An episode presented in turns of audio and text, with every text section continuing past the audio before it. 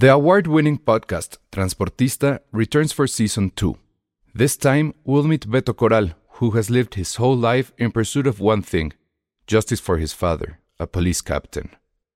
Captain Coral was mysteriously murdered shortly after leading the search block that captured and killed notorious drug lord Pablo Escobar. Listen to Transportista Who Killed Captain Coral? Available on the iHeartRadio app, Apple Podcasts, or wherever you listen to your podcasts. I'm Sandra, and I'm just the professional your small business was looking for. But you didn't hire me because you didn't use LinkedIn jobs. LinkedIn has professionals you can't find anywhere else, including those who aren't actively looking for a new job but might be open to the perfect role, like me. In a given month, over 70% of LinkedIn users don't visit other leading job sites. So if you're not looking on LinkedIn, you'll miss out on great candidates like Sandra. Start hiring professionals like a professional. Post your free job on linkedin.com/people today.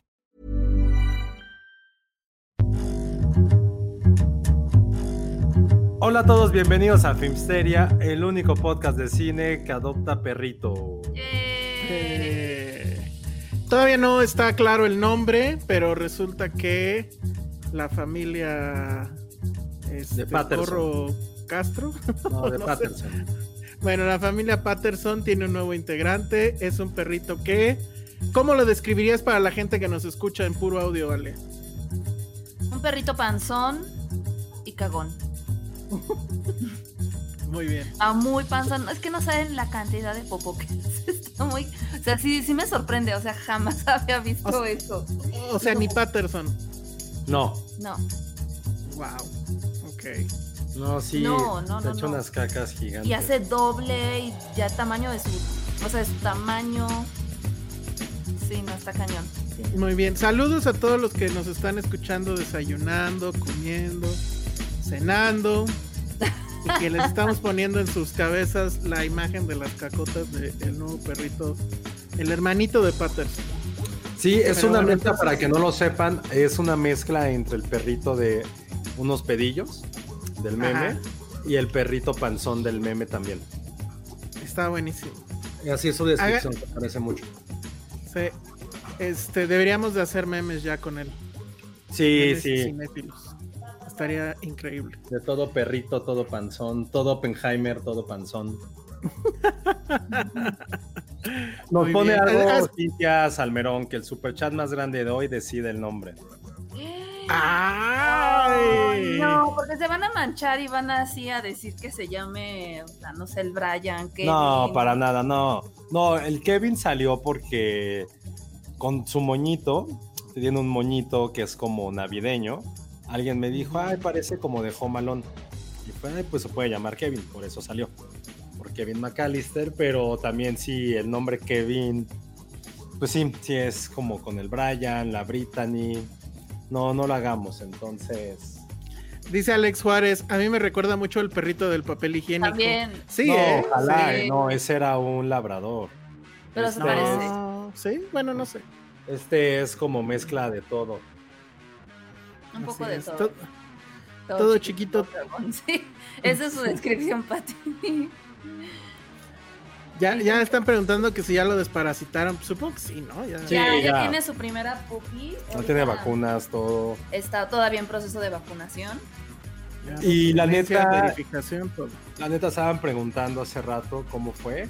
La neta lo vimos en una página de Instagram. Eh, De estas asociaciones que seguimos, con las que ya también he trabajado. Y la verdad es que ya habían posteado perritos que nosotros era como, ay, queremos. Y, o sea, es que fue el destino, ¿no? Porque te hacen llenar un formulario, te hacen como mil preguntas. Y ya habíamos este, aplicado para uno en alguna ocasión y ni nos pelaron. Dijimos, bueno, pues vamos a ver este, ¿no? Y en 15 minutos me llamaron así de, es tuyo, ¿no? Te vamos a hacer este, una videollamada para preguntarte más cosas, a ver si pasas la, prue- la prueba, por decir así. Que este, te super checan que tenga las condiciones necesarias, etcétera. Él viene de una familia rescatada. O sea, viene con- Mm. venían sus tres hermanitos, sus papás, y pues de la calle, ¿no? Este, vienen de Hidalgo. Entonces, pues Le bueno. podemos llamar el Pachu, el Pachuco. El Pachuco. Ay, no. No, no más. Dice Jimena Lipman que además el gatito de Penny ya se llama Kevin. Sí, sí, lo nos acordamos de eso. Pero nadie es se un acuerda punto. de Kevin. Sí, nadie lo a nadie le importa Nadie le Kevin. importa a Kevin el Es gato. Y luego Lilo Dallas Multipass nos da el dato de que su segundo nombre es Brittany. Eso, Ay, por cierto, chiste perdón. que ya no salió al aire, pero perdón, Brittany. Ah, Brita. Este, ya están los superchats, pero está muy leve ese superchat. Farty, por lo de los pedillos, dice José Ismael Morelos. Nos manda el primer super. No, el segundo superchat de la O noche. sea, lo, lo único que pedimos para esto es que tiene que ser este un nombre de cultura pop. Nada de comida, nada de lugares. Tiene que ser un nombre que vaya acorde a Patterson. Ok. O sea, no puede ser Patterson y el que hayamos dicho y el suadero, por El decir pastes que dijeron ahí. ¿Cuál? Bueno, a ver, ahorita rápido, eh, este otro superchat de, de Leo Hernández, como siempre. Y pues sigue promocionando Canadá como sitio para que vayamos a, a conocer. Este, pues, estamos en, en eso. El, el dólar, ah, ah, lo bueno es que el dólar sigue bajando. Este, que se llame Ficunam. Ay, no, por No, Dios. no mames, no. No. Ah, ya vi que, que, que le pongan el pastes, pues no. No, tiene que ser nombre de cultura pop. Por eso Pastito teníamos el Jarvis Cocker, el Richmond, el Ted Lasso, Corleone, que es el más. ¡Ay, Dios! No manches lo que acaba de pasar. A ver, este superchat, supongo que estos son dólares. no sé. Dice Leonardo Hernández: Iniciamos las pujas. Los dos primeros peritos astronautas que regresaron a la Tierra fueron Belka y Strelka. Laika murió en órbita. No. Así que proponemos el nombre Strelka. Hay una película rusa acerca de Belka Strelka, Space Dogs o la Strelka. Belka Strelka. Híjole, pues Pero va a ganar Belka- porque. Pero no es de, no es de Ah, lo que vamos a decir. hembrita. El, ¿Cómo? Kev- eh, el. Kevin es macho. Ajá, Estrelka.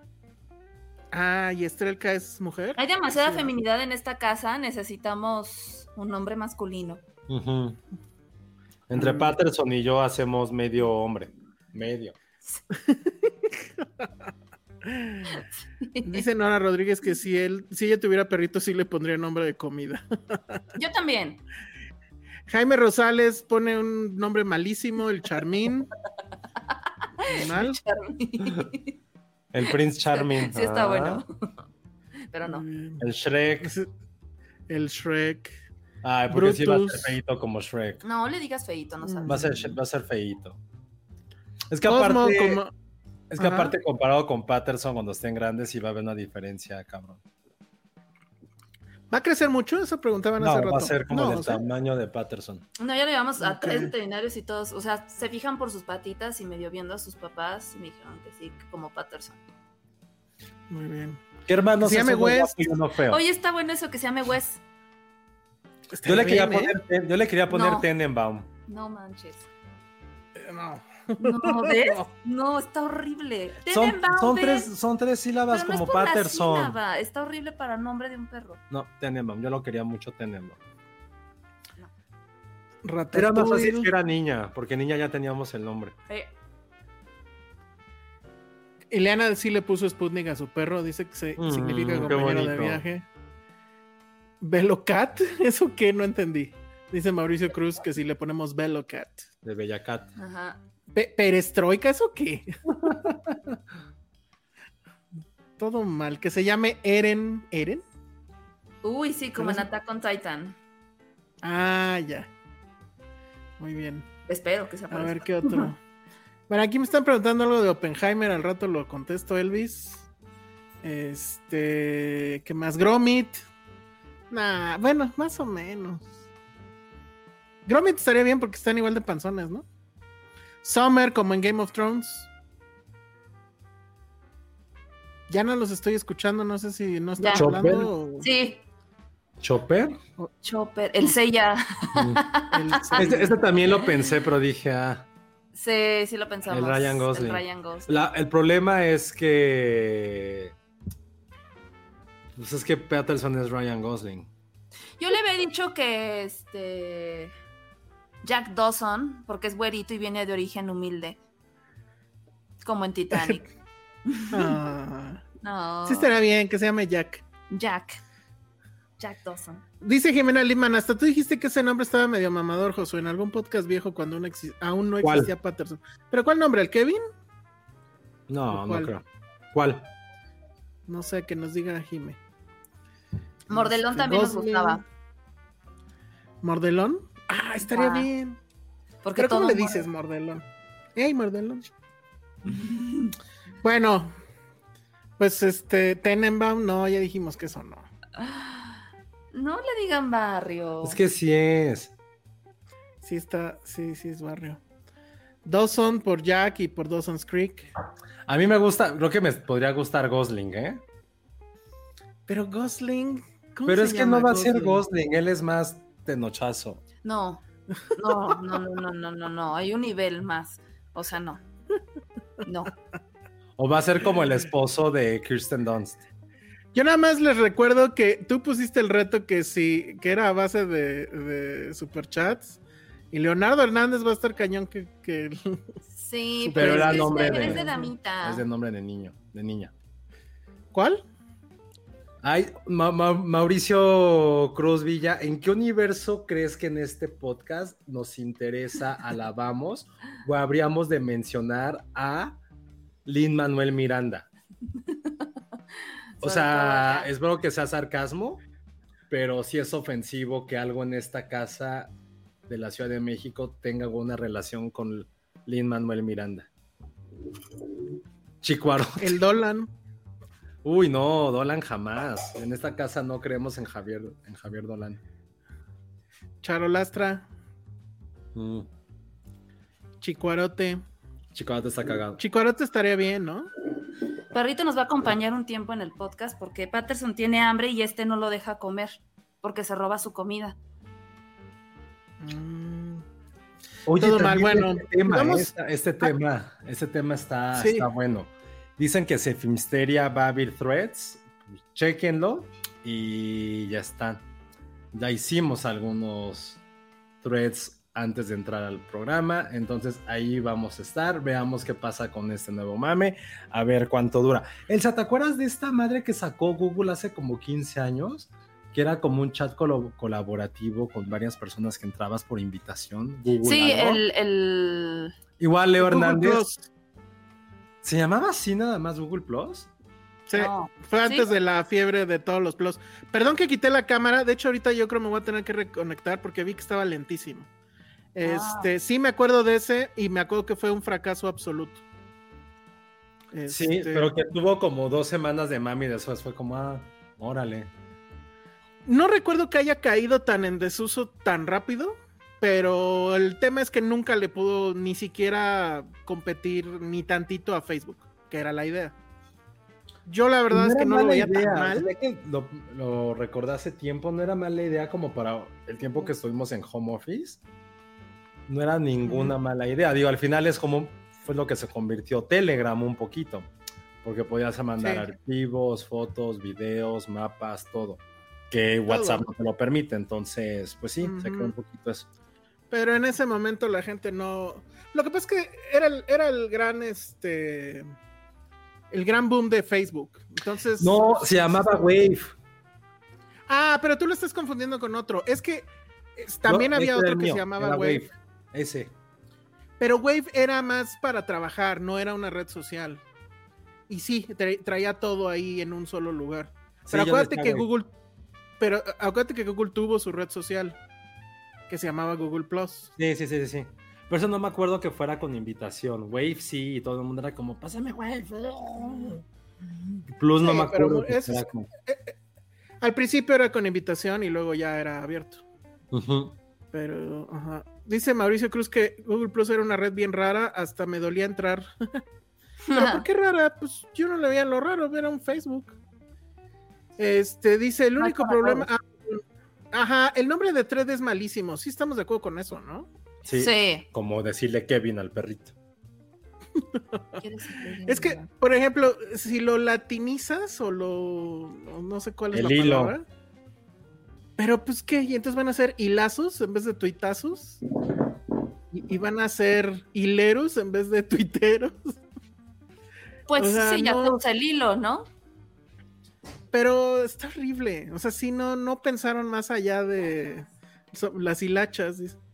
No pensaron más allá del río Bravo, ¿eh? O sea. Sí, no. Ajá, dice Silvia Lovera, sí, así fue. La de las invitaciones de Google Plus Fue en los inicios de Twitter, sí. Y era, era, era lo mismo, era un Facebook, era tal cual. Que Yo también sí- los sí dos lo- mega fracasos. Sí, Google Plus fue una mierda. Sí. Yo sí lo Yo usé, pero no lo, no extraño. Sí, no. De hecho, ahí se quedaron muchas fotos que ya no sé ni siquiera cómo entrar. Ya no existe, ¿o sí? Ya no, te dejan No, entrar. ya ofici- No, no, no, ya no existe. Oficialmente Google lo mató.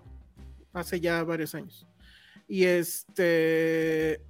Ahora, lo que sí está pasando en Threads y que sí me sorprendió, porque creo que eso sí no había pasado. ¿O tú recuerdas otra red que tan rápido los, los players pesados entraran? No, porque lo hicieron muy bien. O sea, Sí, era pues, liga- ligado directo a tu Instagram, cosa que ninguna otra red estaba ofreciendo. O sea, Instagram vivía aparte. Vine Ujú. vivía aparte.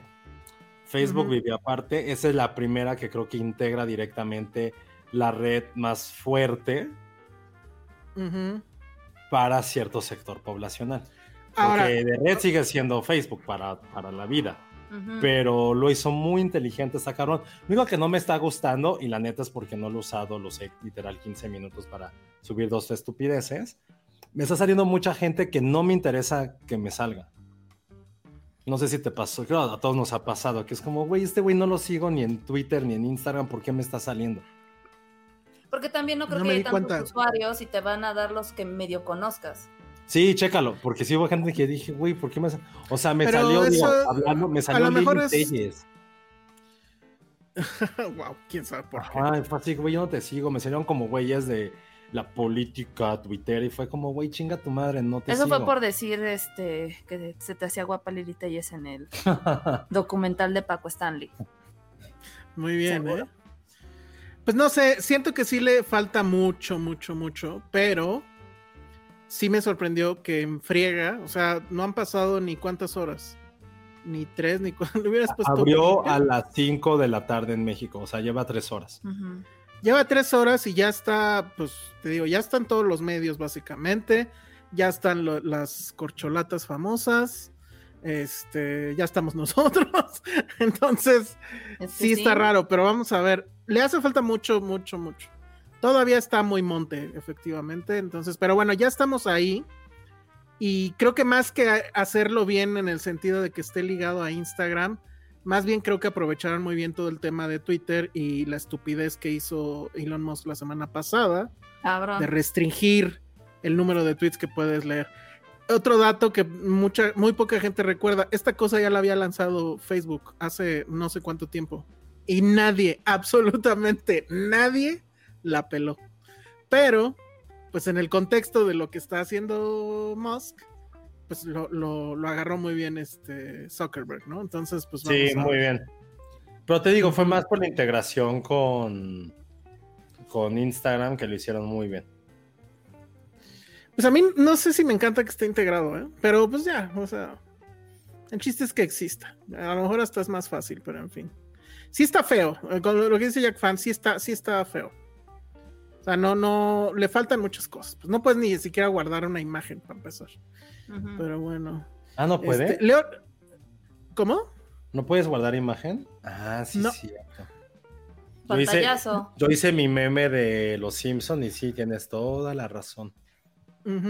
No puedes poner GIFs directos. Este, no sé cómo le vamos a hacer para los videos. O sea, todavía hay muchas cosas ahí que no, no, no entiendo. Leo Hernández sigue defendiendo su nombre y dice: Estrelka no es necesariamente nombre feni- eh, femenino, significa flechita. En ruso a los Alexander se les dice Sasha. La pancita, chequen si tiene yardia. O eso no sé qué es. Pero bueno, ahí ¿Qué está el super. No, está Ah. gordo porque come un chingo. No, ya lo llevamos al doctor y todo. Está Sí, aquí, bueno, Come un chingo. Aquí Alexa Lima también dice, a mí no me gusta que esté ligado a Instagram. A mí tampoco. O sea, sí, no. Sí, porque fue más fácil ya no estar ahí viendo quién sigue y eso. Pero no sé. Vamos a ver, igual termina muriendo y nos terminamos regresando a Twitter. Que bueno, no nos vamos a ir, pero sí está ya muy de hueva Pero ya ahí. Yo- Yo digo que ese güey quiere destruir esa red, ¿no? Sí, y con razón. Ah, porque otra cosa que pasó, no sé si te acuerdas, Josué. Justo hace una semana dijiste aquí al aire, ojalá ya todos se vayan de Twitter. y pum, Entonces ahora ya danos los números del melate o algo, ¿no? Ojalá, pero sí, Twitter no, no va a terminar. O sea, porque hay mucha gente que evidentemente no está en Instagram y que sí está en Twitter. Entonces, eso no, no va a pasar lo mismo que sigue pasando en Facebook. Yo literal lo que le decía, le tiene puta años que no posteo nada en Twitter, en Facebook, pero así años. Pero lo utilizo mucho para los cumpleaños, por ejemplo. O sea, si a estos güeyes, ¿cómo se llama? Si a Thread se le ocurre poner cumpleaños, esa es la clave del éxito. O sea, no sé quién aquí sigue usando Facebook, pero a mí Facebook ya me da. Facebook nada más es como agenda de contactos. Y ya. Y pues más o menos. Ujú. Y... Sí está ya muy de papás.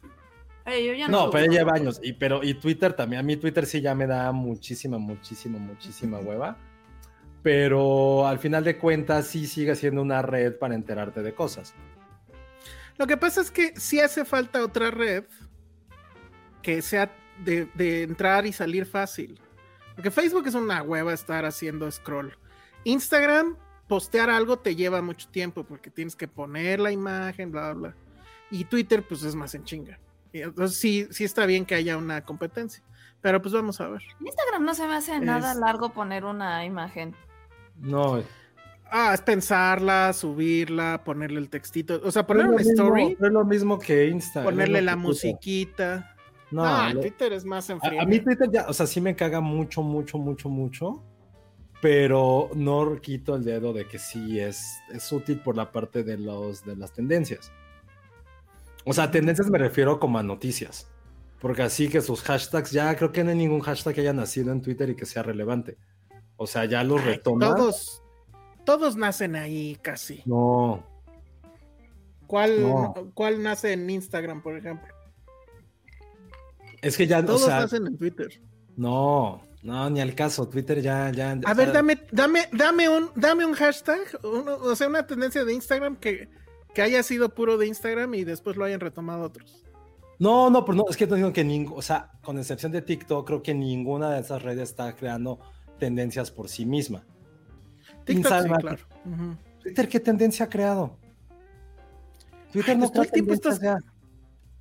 Bueno, O todo sea- el tiempo estás viendo, todo, estás, todo el tiempo estás viendo que es trend. A eso me refiero. Ah, claro, sí, sí, sí, pero por ejemplo, creo que TikTok sí tiene eso, que sí es una parte imaginativa eso. Lo que digo es que, más bien, por ejemplo, las tendencias que están surgiendo, o sea, como los hashtags, whatever, es más por algo que está pasando en el mundo, que lo retomas en Twitter, que no era como hace Sí. tiempo que nacía en Twitter y se iba al mundo. Aquí ya es al revés.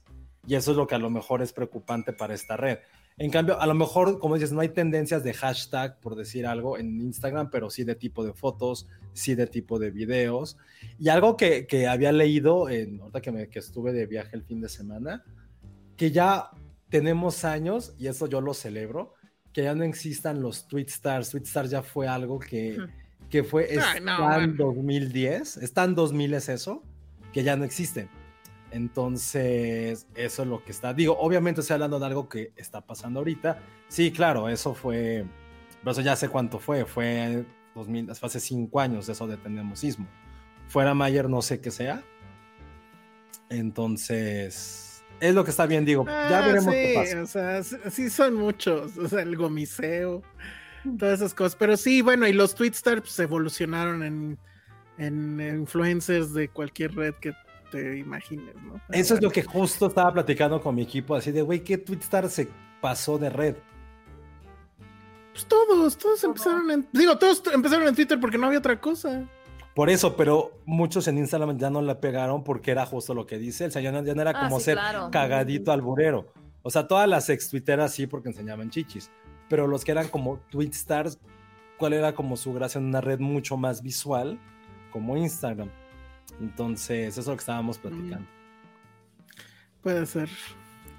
Bueno, que fuera Mayers de la Casa de los Famosos, pues sí, obviamente. Eh, ¿Qué Ah, más, no qué más, qué más? Pues nada. Era como los Vine, ¿no? También murieron. Fuera Mayer es de la casa. Oye, ya me explicaron mucho el mame de la casa de los famosos. Fue de lo que todo el mundo habló en un viaje que hice el fin de semana. Y sí les dije así de, güey, pues explíquenme el mame de su mujer, esta Wendy. Y ya Y eres fan. No, no, puta cero, güey. No, fue lo que hablé con uno, un amigo de la comunidad hace poco, que me dijeron, vela, vela, le dije, güey, soy tan, o sea, soy tan poco masculino, tan, tan poco masculino, que eso ya para mí lo rebasa. O sea, le dije, güey, no, no, no, mis gustos son bien femeninos, pero ya ver la casa de los famosos, ya. O sea, tengo que conservar mi muy poco heterosexualidad que tengo y eso sí, para mí ya, ya rebasa. El queso. Dios, ¿qué estoy haciendo aquí? Sí, no. y lo peor es que, lo peor Muy bien. Julio, Julio. Sí, bueno, Julio. Y me dijo, no, sí, güey, sí, me dijo, ya, ya. Dijo, si de por sí con los guapayazos ya estabas medio. Híjole, sí, ¿No? ¿eh? No mames. Pues me dijo, no, güey, ya, está bien que no veas. Pero me explicaron lo de la, lo de la Wendy. Digo, no concuerdo, se me hace como bien básico, pero, pero está bien. Y dije, lo voy a exponer porque me lo explicaron muy bonito. Que si es una persona que no tiene nada de poses, que te cae bien por lo auténtica que es, Y porque sí tiene una gracia fuera de lo común, o sea, sí le gira de otra forma y que se, es muy cagada, pero lo que realmente les gusta es que, por ejemplo, decían que hay un güey que le dicen el ceviche, el- un, un alimento, Ajá. un güey que creo que se llama Eric Rubin, fue lo que me explicaron. Ah, ya. ¿Cómo se llama? Este. No me Bueno, la gente sabe, el que le esté, el que según se daba Eric Rubin, que es un güey LGBT, pero que es súper mamón, inmamable, que cae gordo, que la chingada. Y en cambio la Wendy es como, ándale, Apio. lapio. Eh, que la Wendy es como la contraparte de eso. Y que como me estaban contando, pues es eso. O sea, que por ejemplo me dicen, güey, es que realmente ponte a pensar. Y eso fue un comentario que si me quieren a mí ahorcar, háganlo. Saben que no me metan en ese tema. Pues me dijeron, güey, por algo tenemos un presidente que se batea de que es súper humilde y que le gustan las tostaditas y los tacos. Aquí la gente que sale en tele ya no quiere esa parte aspiracional. Ojo, eso me lo explicaron, yo ni siquiera. Nos van a cancelar, ya. No, pues eso fue lo que me dijeron. Me dijeron, güey, lo que quieres ver en la tele, pues ya no es este güey hipermamón aspiracional. Quieres ver a alguien, pues mucho más humilde y cagada que pues, se come los mocos. Y yo, ah, ok, sigo sin. Pero me gustó cómo me lo explicaron, porque ya entendí por qué es este mame. Y dije, ah, ok, ya, por fin alguien me lo, me lo da a entender. Y pues ya, como que me, me explicaron bien cuál es como toda esta. Todo lo que surge alrededor de la casa de los famosos. Wendy ya hizo. Y está bien. Wendy, Wendy ya hizo que un participante se declarara pansexual, dice Ericito. Ale llevando al perrito como bebé a su cuna, así es lo que acaba de pasar. pero como que No, brinca. Lo puse en su cambio de. Fue para allá. Dice la tía Freddy, solo pasé a saludar, ando en el camión de regreso a casita, qué mal que no hicieran el programa mañana. Pero ¿por qué lo íbamos a hacer mañana? Que hoy no es miércoles. Ah, por su cumpleaños. Es que no había terminado de leer. Si me pueden felicitar por adelantado, claro que sí, tía Freddy. Muchas, muchas felicidades. ¡Feliz Felicidades. cumpleaños! No digas Que tu edad. te la pases muy bien, no digas tu edad. Sí, dila, ¿qué importa? Pues sí. Y este, ¿qué más? Pues no que sé, qué den fiesta muchos regalos, muchísimo. come mucho pastel, festeja Ajá. mucho, pásala bonito. Y ve la casa de los famosos si eso te hace feliz. Bueno, ah, oye, pusieron, ya no los voy a poner, pero pusieron una cantidad de hashtag que han salido de, de Twitter para. Sí, claro, o sea, Este, todos para rentar en tu- eso. Por eso, pero sigue pasando, o sea, eso es a lo que voy. No, a ver, yo no, sí pues, creo. pero a ver, ya no existe el que yo no era fan, pero sé que mucha gente, como lo de martes de Chuck Norris, lo de Melón y Melames, ya no existe porque ya la gente ya no está en esta red, ya no le la gente que crecimos con eso, bueno, voy a hablar por mí, ya no me interesa. O sea, ya, ya fueron de mis 20 chingón, cagado, jajaja. Pero es como, güey, ya, ya no hay nada que me esté nutriendo a mi Twitter. Hablo por mí, hablo por mí. Obviamente fueron momentos increíbles. Ese miércoles, ese de Melón y Melames fue algo espectacular, espectacular. Lo de Chuck Norris fue espectacular también, pero Horrible, yo lo Ah. odiaba. yo también, pero la gente lo amaba. Pero creo que la gente a la que estaba ligada esa red, que era a lo mejor gente veinteañera en esa época, ahora la gente a la que le pega esa como furor veinteañero, no le interesa Twitter, ya se, se fue a Instagram. Y la que no, va a estar en TikTok. Y a lo mejor mi sobrina en 10 años va a tener otra red y TikTok va a ser ya como para gente de nosotros, que era, como te acuerdas de los bailes de TikTok, pues ya, ya no va a estar.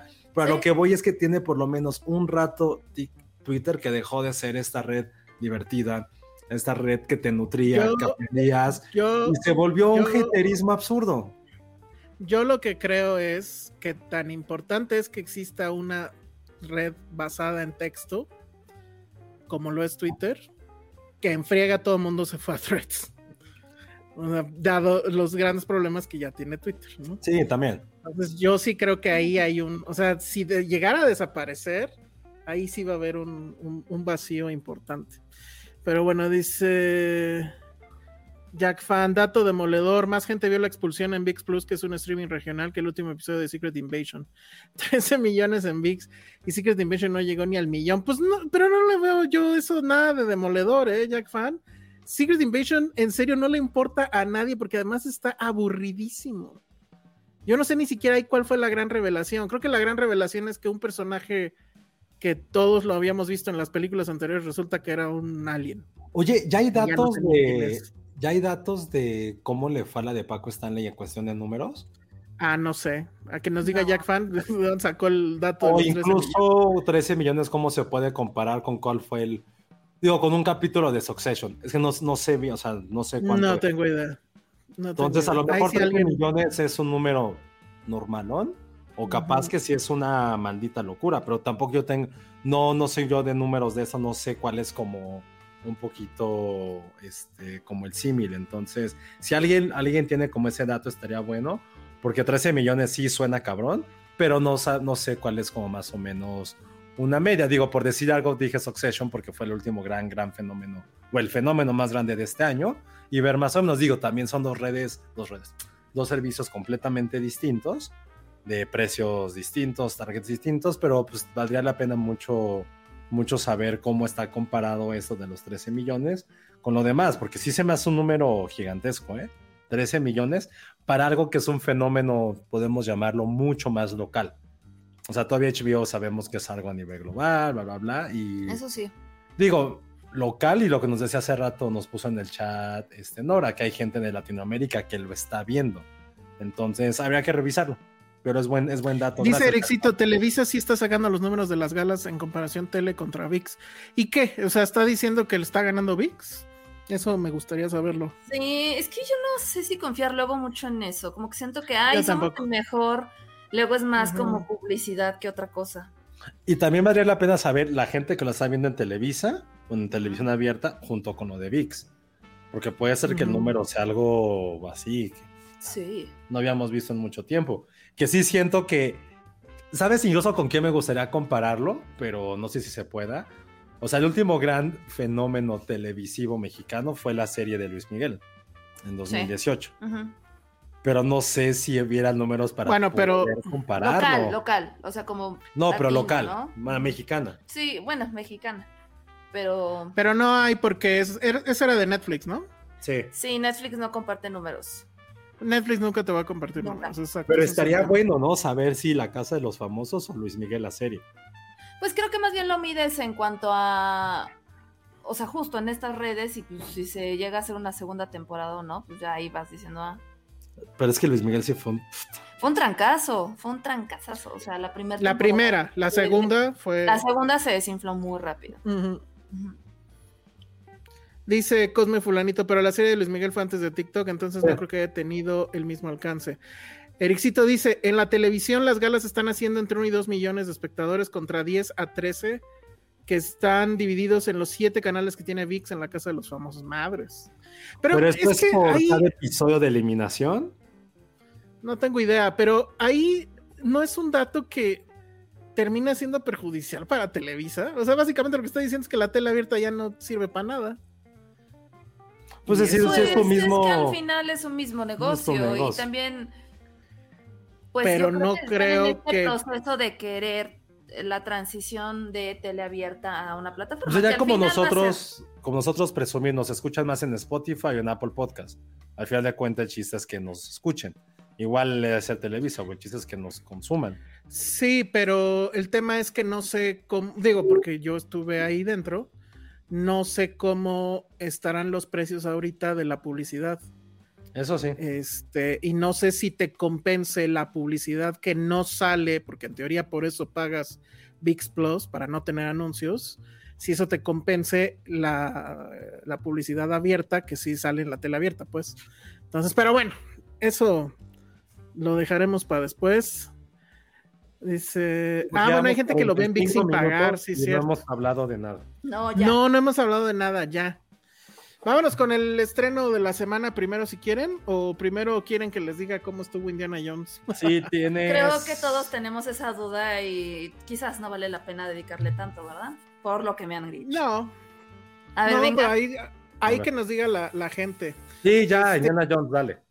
Mira, eh, la verdad es que yo me la pasé muy bien, pero sí fue porque caí absolutamente en el tema de la nostalgia. Me fui a verla con mi amigo de la secundaria, tengo un amigo que todavía veo desde la secundaria y que él era muy fan y se fue incluso con su sombrero fedora y todo, que hasta acabando la función alguien le dijo que estaba muy padre su sombrero. Pero justo en esa ¿Le función me di foto? cuenta, perdón. ¿Le tomaste foto? Sí, te- me tomé foto, pero no la voy a mostrar porque sale mi amigo y que no sé si él quiere volverse famoso. Bueno, nos Pero lo enseñar a este- nosotros. Ah, sí, después. pero, este, lo que ma- también me di cuenta justo cuando prendieron las luces y que le dijeron eso del sombrero y demás. Es, era viernes en la noche, función como de las 6, 7. Toda la sala, sí estaba llena, con poquitos lugares, pero bueno, estaba prácticamente llena. Pero todos, todos, todos éramos viejitos. O sea, no había nadie de 20 y algo, o sea, todos eran de 30 y tantos para arriba. Y ahí fue cuando dije, "Mm, esto no va a pegar. Y dicho y hecho, ¿no? O sea, le fue peor que a Flash. Sí, yo creo que de las peores asistencias, sí. Tengo entendido que le fue peor que Flash eh, y sobre todo por la relación entre cuánto se invirtió y cuánto ganó. Eh, Sí. Creo que esta costó 300 millones o algo así. Chale. y todavía le metieron creo que otros 100 de promoción y pues no creo que su primer fin de semana recaudó 100 o algo así. Entonces, pues le fue le fue muy mal. Pero bueno, más allá de eso y que creo que sí tendríamos que verlo porque ya cada fin de semana es ahora cuál va a flopear, o sea, llevamos Flash. Bueno, si nos queremos ir más atrás, a Rápidos y Furiosos no le fue tan bien, ¿no? Tengo entendido. No le fue tan mal tampoco. O sea, eh, creo que quedó, de lo que recuerdo quedó casi igual que la anterior, pero pues la anterior todavía creo que estábamos en pandemia. Este, vaya, sí, o sea, de ahí se vino el pico hacia abajo. Inclusive Spider-Man eh, le fue, o sea, bien, pero no fue el bombazo que yo pensé que sería. Después bueno, de aquí en México no le fue mal, pero Flash en no, general. no, no, pues, pero aún así, o sea, en el, en el pico de que hacemos de análisis de, de, pues, de- de cine, tampoco está hasta arriba, ¿sabes? O sea, creo que está a unos niveles más o menos que Guardians. Entonces. Guardians no le fue mal. no, ah, y no, aparte si te pones a pensar que estamos en verano y estos estrenos de verano que eran, güey, bombazos, cines abarrotados, pues sí. Ay, ahora sí que. Pues también creo que es el tipo de contenido, no sé. No sé, pero ya, Elementos ya, o no sea, despegó. Este, Transformers no jaló. Este, Transformers. Elemental no jaló. No. Y ahora pues es Indiana. ¿no? Flash, esta, sí. Pero Entonces, bueno, todo va a cambiar con Barbie, van a ver. Sí, seguramente. Entonces, ¿qué onda con Indiana? Primer noticia buena para los fans, que pues bueno, yo sí soy evidentemente muy fan. Sí es mucho mejor que la cuarta película que nunca debió de existir. La calavera de última cristal. película, La Calavera de Cristal, que es horrenda y que como puse ahí en, en Twitter, todo empezó a valer madre en el momento en que vimos a Indiana meterse a un refrigerador para resguardarse de una bomba atómica. No sé si se acuerdan de eso. Sí, Ah. sí, sí. Si es que, si es que la vieron, ¿no? No, yo la otra no la vi. Yo sí. Yo me quedé con las viejas y así soy feliz. Qué bueno, así, debí- así debió, Sí. debió de ser. Sí. Jack Fan dice que terminó súper aburrido con Indiana Jones 5, peor que la 4. Hay mucha gente que está diciendo eso y sí creo que necesitamos revisar la 4, ¿eh? Yo, yo en serio, la 4 yo recuerdo que salí furioso. O sea, lo del refrigerador, lo de los alienígenas, lo de la nave espacial, horrible. Y en esta no salí tan de malas, pero creo que fue más, insisto, la nostalgia. Sí creo que es mejor que la otra porque, bueno, la historia la lleva mucho mejor y demás. Pero hay un problema y ese es un gran problema, es el gran problema de la película. Ajá. No está Steven Spielberg. La dirige este tipo llamado James Mangold, que todos ustedes lo pusieron en un pedestal cuando dirigió esta cosa de, de Wolverine. la del Wolverine este, el Sepia, no me acuerdo Ajá. cómo se llamaba. Y bueno, también, ha- o sea, tiene varias, pues. Una que sí, sí la rescato es la de Ford contra Ferrari. Pero No, vamos, él es, es- un gran guionista, él es un guionista de acción, es muy, muy buen guionista. O Ah, sea, él a, lo también mejor, a, lo creó- mejor, a lo mejor es buen guionista, pero ¿Pero no estuvo en el guion de esta? también. Ah, pues no sé qué pasó.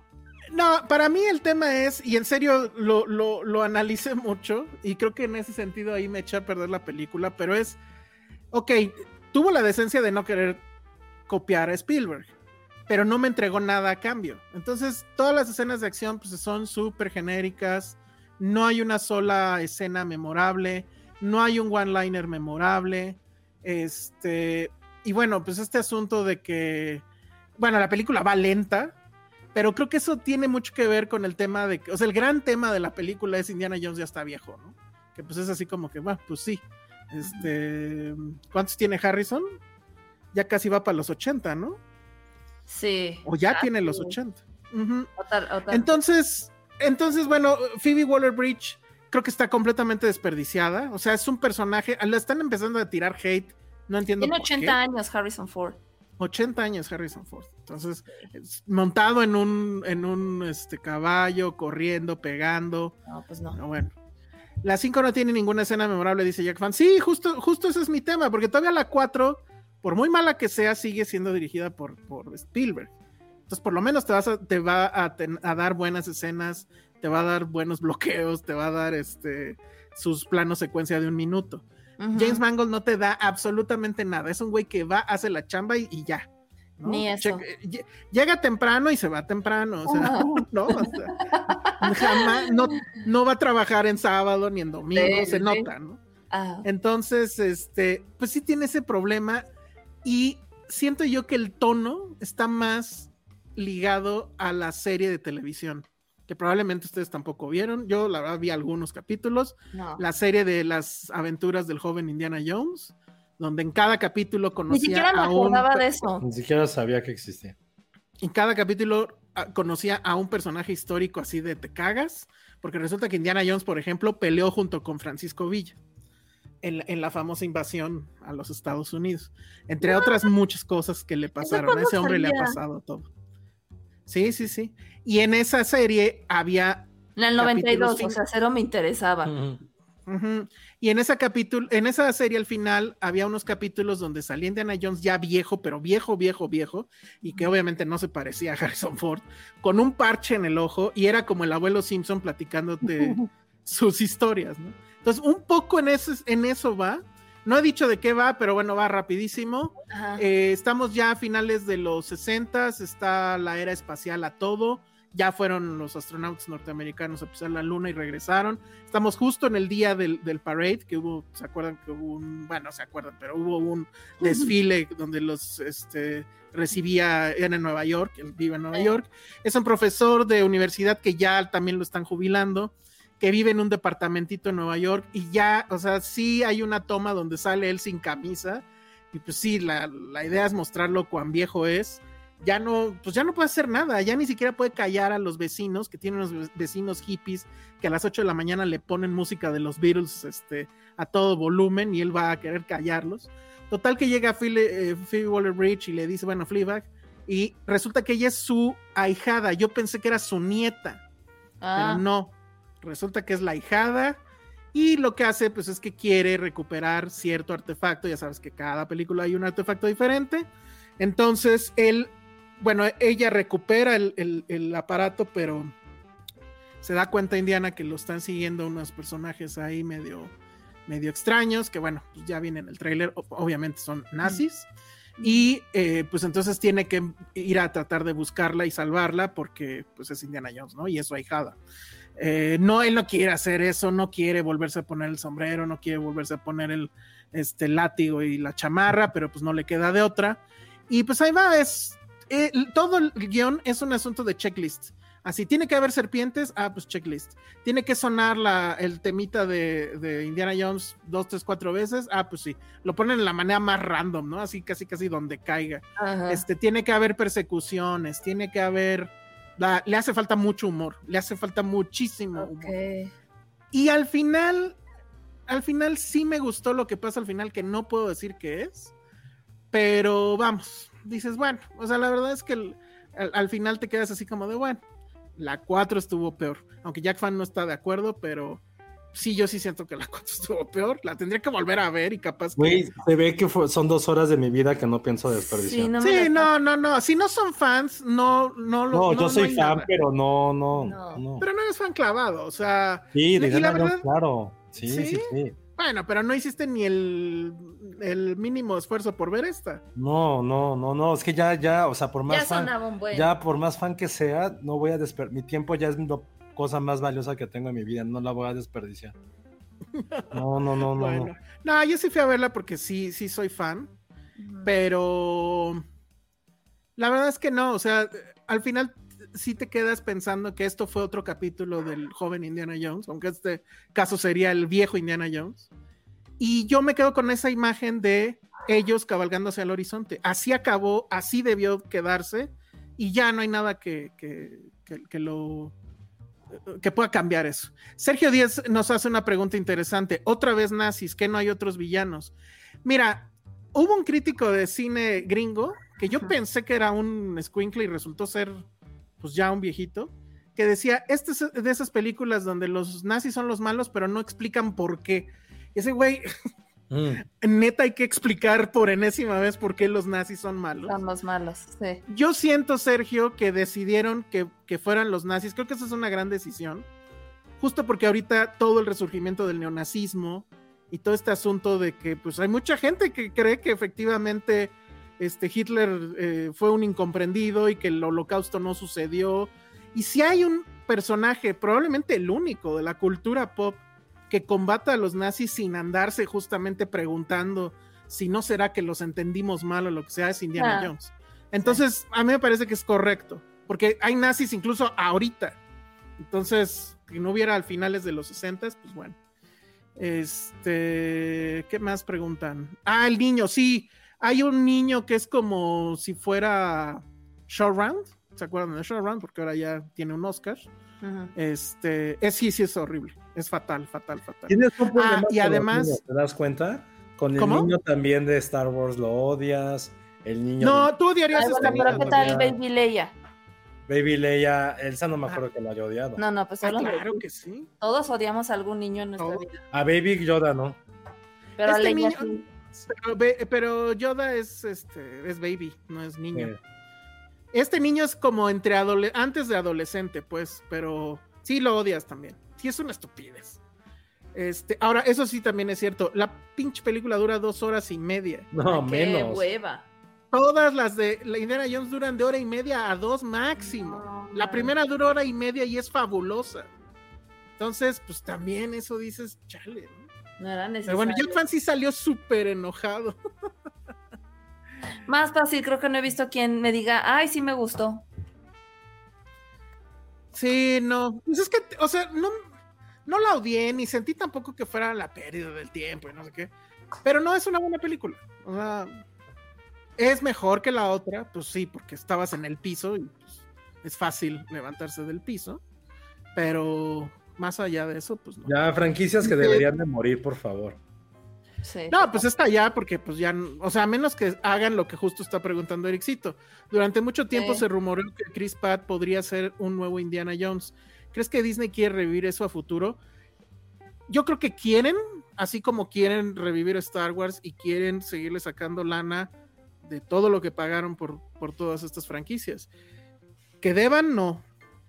Que alguien pudiera tomar el manto de Indiana Jones, lo veo bien, No, bien. yo no, yo sí votaría por eso, ¿eh? No me desagradaría nada. No sé si Chris Pratt, porque ya es como too much, pero que hubiera como un reboot de Indiana Jones. Es que Indiana Jones es más grande que Harrison Ford. Indiana Jones es el Sí. prototipo del héroe. Es un profe- es alguien inteligente. Yo nunca le compré, o sea, lo único que ya de que crees decir dije, güey, es una mamada, es que Indiana Jones supiera pelear. O sea, fue como que dije, güey, no puede ser tan cabrón en todo. O sea, si es un güey, es un Mary Pero- Sue en hombre. Que no sé cuál sea el término sí. Mary Sue en hombre, pero es un güey que nada le sale mal, nada. Pero se lo compras por el personaje que es lo compras, porque es un güey, es un profesor, era un boy scout, es súper inteligente, así tener todas las mujeres del mundo. Es como un James Bond, pero sin Es la misoginia y sin el alcohol y sin los trajes. Es un James Bond. Sabemos el origen de, de Indiana Jones, ¿no? Es un James Bond. Pero el tema, voy a tener mi cámara porque otra vez estoy poniendo lento. Pero el tema es eso de que todo le sale bien, perdón, pero es justo al contrario, todo le sale mal. Ah, El arca de la alianza la quiere recuperar, pasa lo que pasa. El ídolo del principio de la, de la primera, pasa lo que pasa. pasa. Este, la, el grial lo quiere recuperar, pasa lo que pasa. La única donde sale bien es en la 2, que de hecho pues es la que no a tanta gente le gusta, porque es muy oscura. A mí pero la si te dos es mi favorita, no, no es cierto, mi favorita es la 3. La, mi favorita también es la 3. Sí, Pero- porque es como el prólogo, es una historia que creo que es más cercana a toda la cultura occidental también. Este, conoce... Daddy Issues. toda la Daddy parte de sus toda la parte de su papá, aparte de Sean Connery, o sea, cuando van a Venecia, sí, la, la 3 sí es muy caro. Yo recuerdo que la 3 la vi de niño, pero recuerdo mucho que me enfermé una vez, o sea, me enfermé feo, no sé, como de algo de, no sé de qué me enfermé, y recuerdo que la que quería ver en mi momento de enfermedad, o sea, que fue mi hermana, creo con mi papá a rentar película, sí les pedí, le pedí esa justo. Me acuerdo mucho de que esa la vimos mi hermana, mi papá y yo. Así en VHS cuando estaba enfermo. Ahora, esto que decías, eh, pasar la antorcha y que, y que Indiana Jones es más grande que, que Harrison Ford, estoy completamente de acuerdo. Pero justo creo que en la creación de este personaje se juntaron muchas cosas. Sí, claro. O sea, primero, primero es Lucas, o sea que independientemente de todo, él se le ocurrió la idea. Luego que Harrison Ford es Harrison Ford. Y luego que Spielberg es Spielberg. O sea, a ver, vuelve a juntar al menos dos de esos De tres ingredientes. Imposible. Imposible. Y justo lo ves en esta película. ¿Y Están sabes qué es lo que estoy pensando ahorita? Que cuántos intentos de Indiana Jones ha habido y nunca han surgido, y nunca han podido. Exacto. Pero es porque, o sea, ahorita estoy tratando de recordar, es por qué no han funcionado. Y siento, siento, que también tiene que ver mucho con la época en que se desarrolla Indiana Jones. O sea, tiene que ver mucho también el factor, entre comillas, nostálgico que tiene Indiana Jones. Y que sí es un güey que sí, es que al final sí tienes razón que no consigue lo que quiere, pero sí es un güey que sabes que le salen bien las cosas. Me refiero en ese sentido, que el güey sabe pelear, que el güey es medio inteligente, bla, bla, Sabe bla, bla, sobrevivir. bla. Pero ahorita estoy pensando por qué no han pegado otras películas de aventureros así. Ninguna. Y siento que a lo mejor sí es el factor. No, pero ahorita la momia ya desde Mamá tiene 20 cuándo? años, Sí, más de 20 más años. de Bueno, pero 20. la momia evidentemente viene de ahí, ¿no? Y él sí era un gran, y él sí era un gran prototipo de Indiana Jones. Sí, Brendan Fraser en su momento. Sí, un poco más arrogante que Indiana Jones, pero él sí era un Inclusive Gran. Uncharted, desde su videojuego, pensando, es digo, yo, yo lo empecé a- cuando lo empecé a jugar, dije, es que esto es un Indiana Jones moderno. Pero creo que no están logrando dar ese salto hacia el hacia una hacia la pantalla, ¿no? Hacia, hacia hacer una película. No sé, sí, sí, creo que creo que ya es un género que no, no está pegando tanto. Es que creo que es más fácil reinventar Star Wars a que te salga bien otro Indiana Jones sin Harrison Ford, para empezar, y pues sin Spielberg, porque Spielberg ya no le interesa, ¿no? Entonces, bueno, creo que creo que ese es el... ¿Perdón? Porque ni la última de Tomb Raider pegó, ¿no? Digo, también es como medio aventura, esas aventuras, pues. Bueno, Pero la, la de la ti- Vikander no pegó. no pegó, la tuya, la del Spider-Man, que basada en el videojuego que a ti te gustaba. Uncharted tampoco. Uncharted. Sí, ve lo que dije. Sí, ¿no? Y es un gran videojuego, la neta. Pero yo sí creo que el personaje Indiana Jones es más grande y que si encuentran al güey ideal, sí pudiera. Creo, yo creo que no, porque es más allá del, del per- del personaje y del actor. O sea, te digo, son esos tres factores. O sea, es que en serio, analicen, por ejemplo, analicen una, o sea, analicen dos escenas.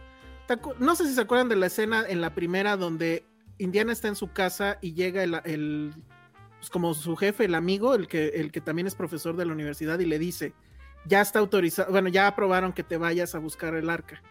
Y hablan de los peligros y no sé qué.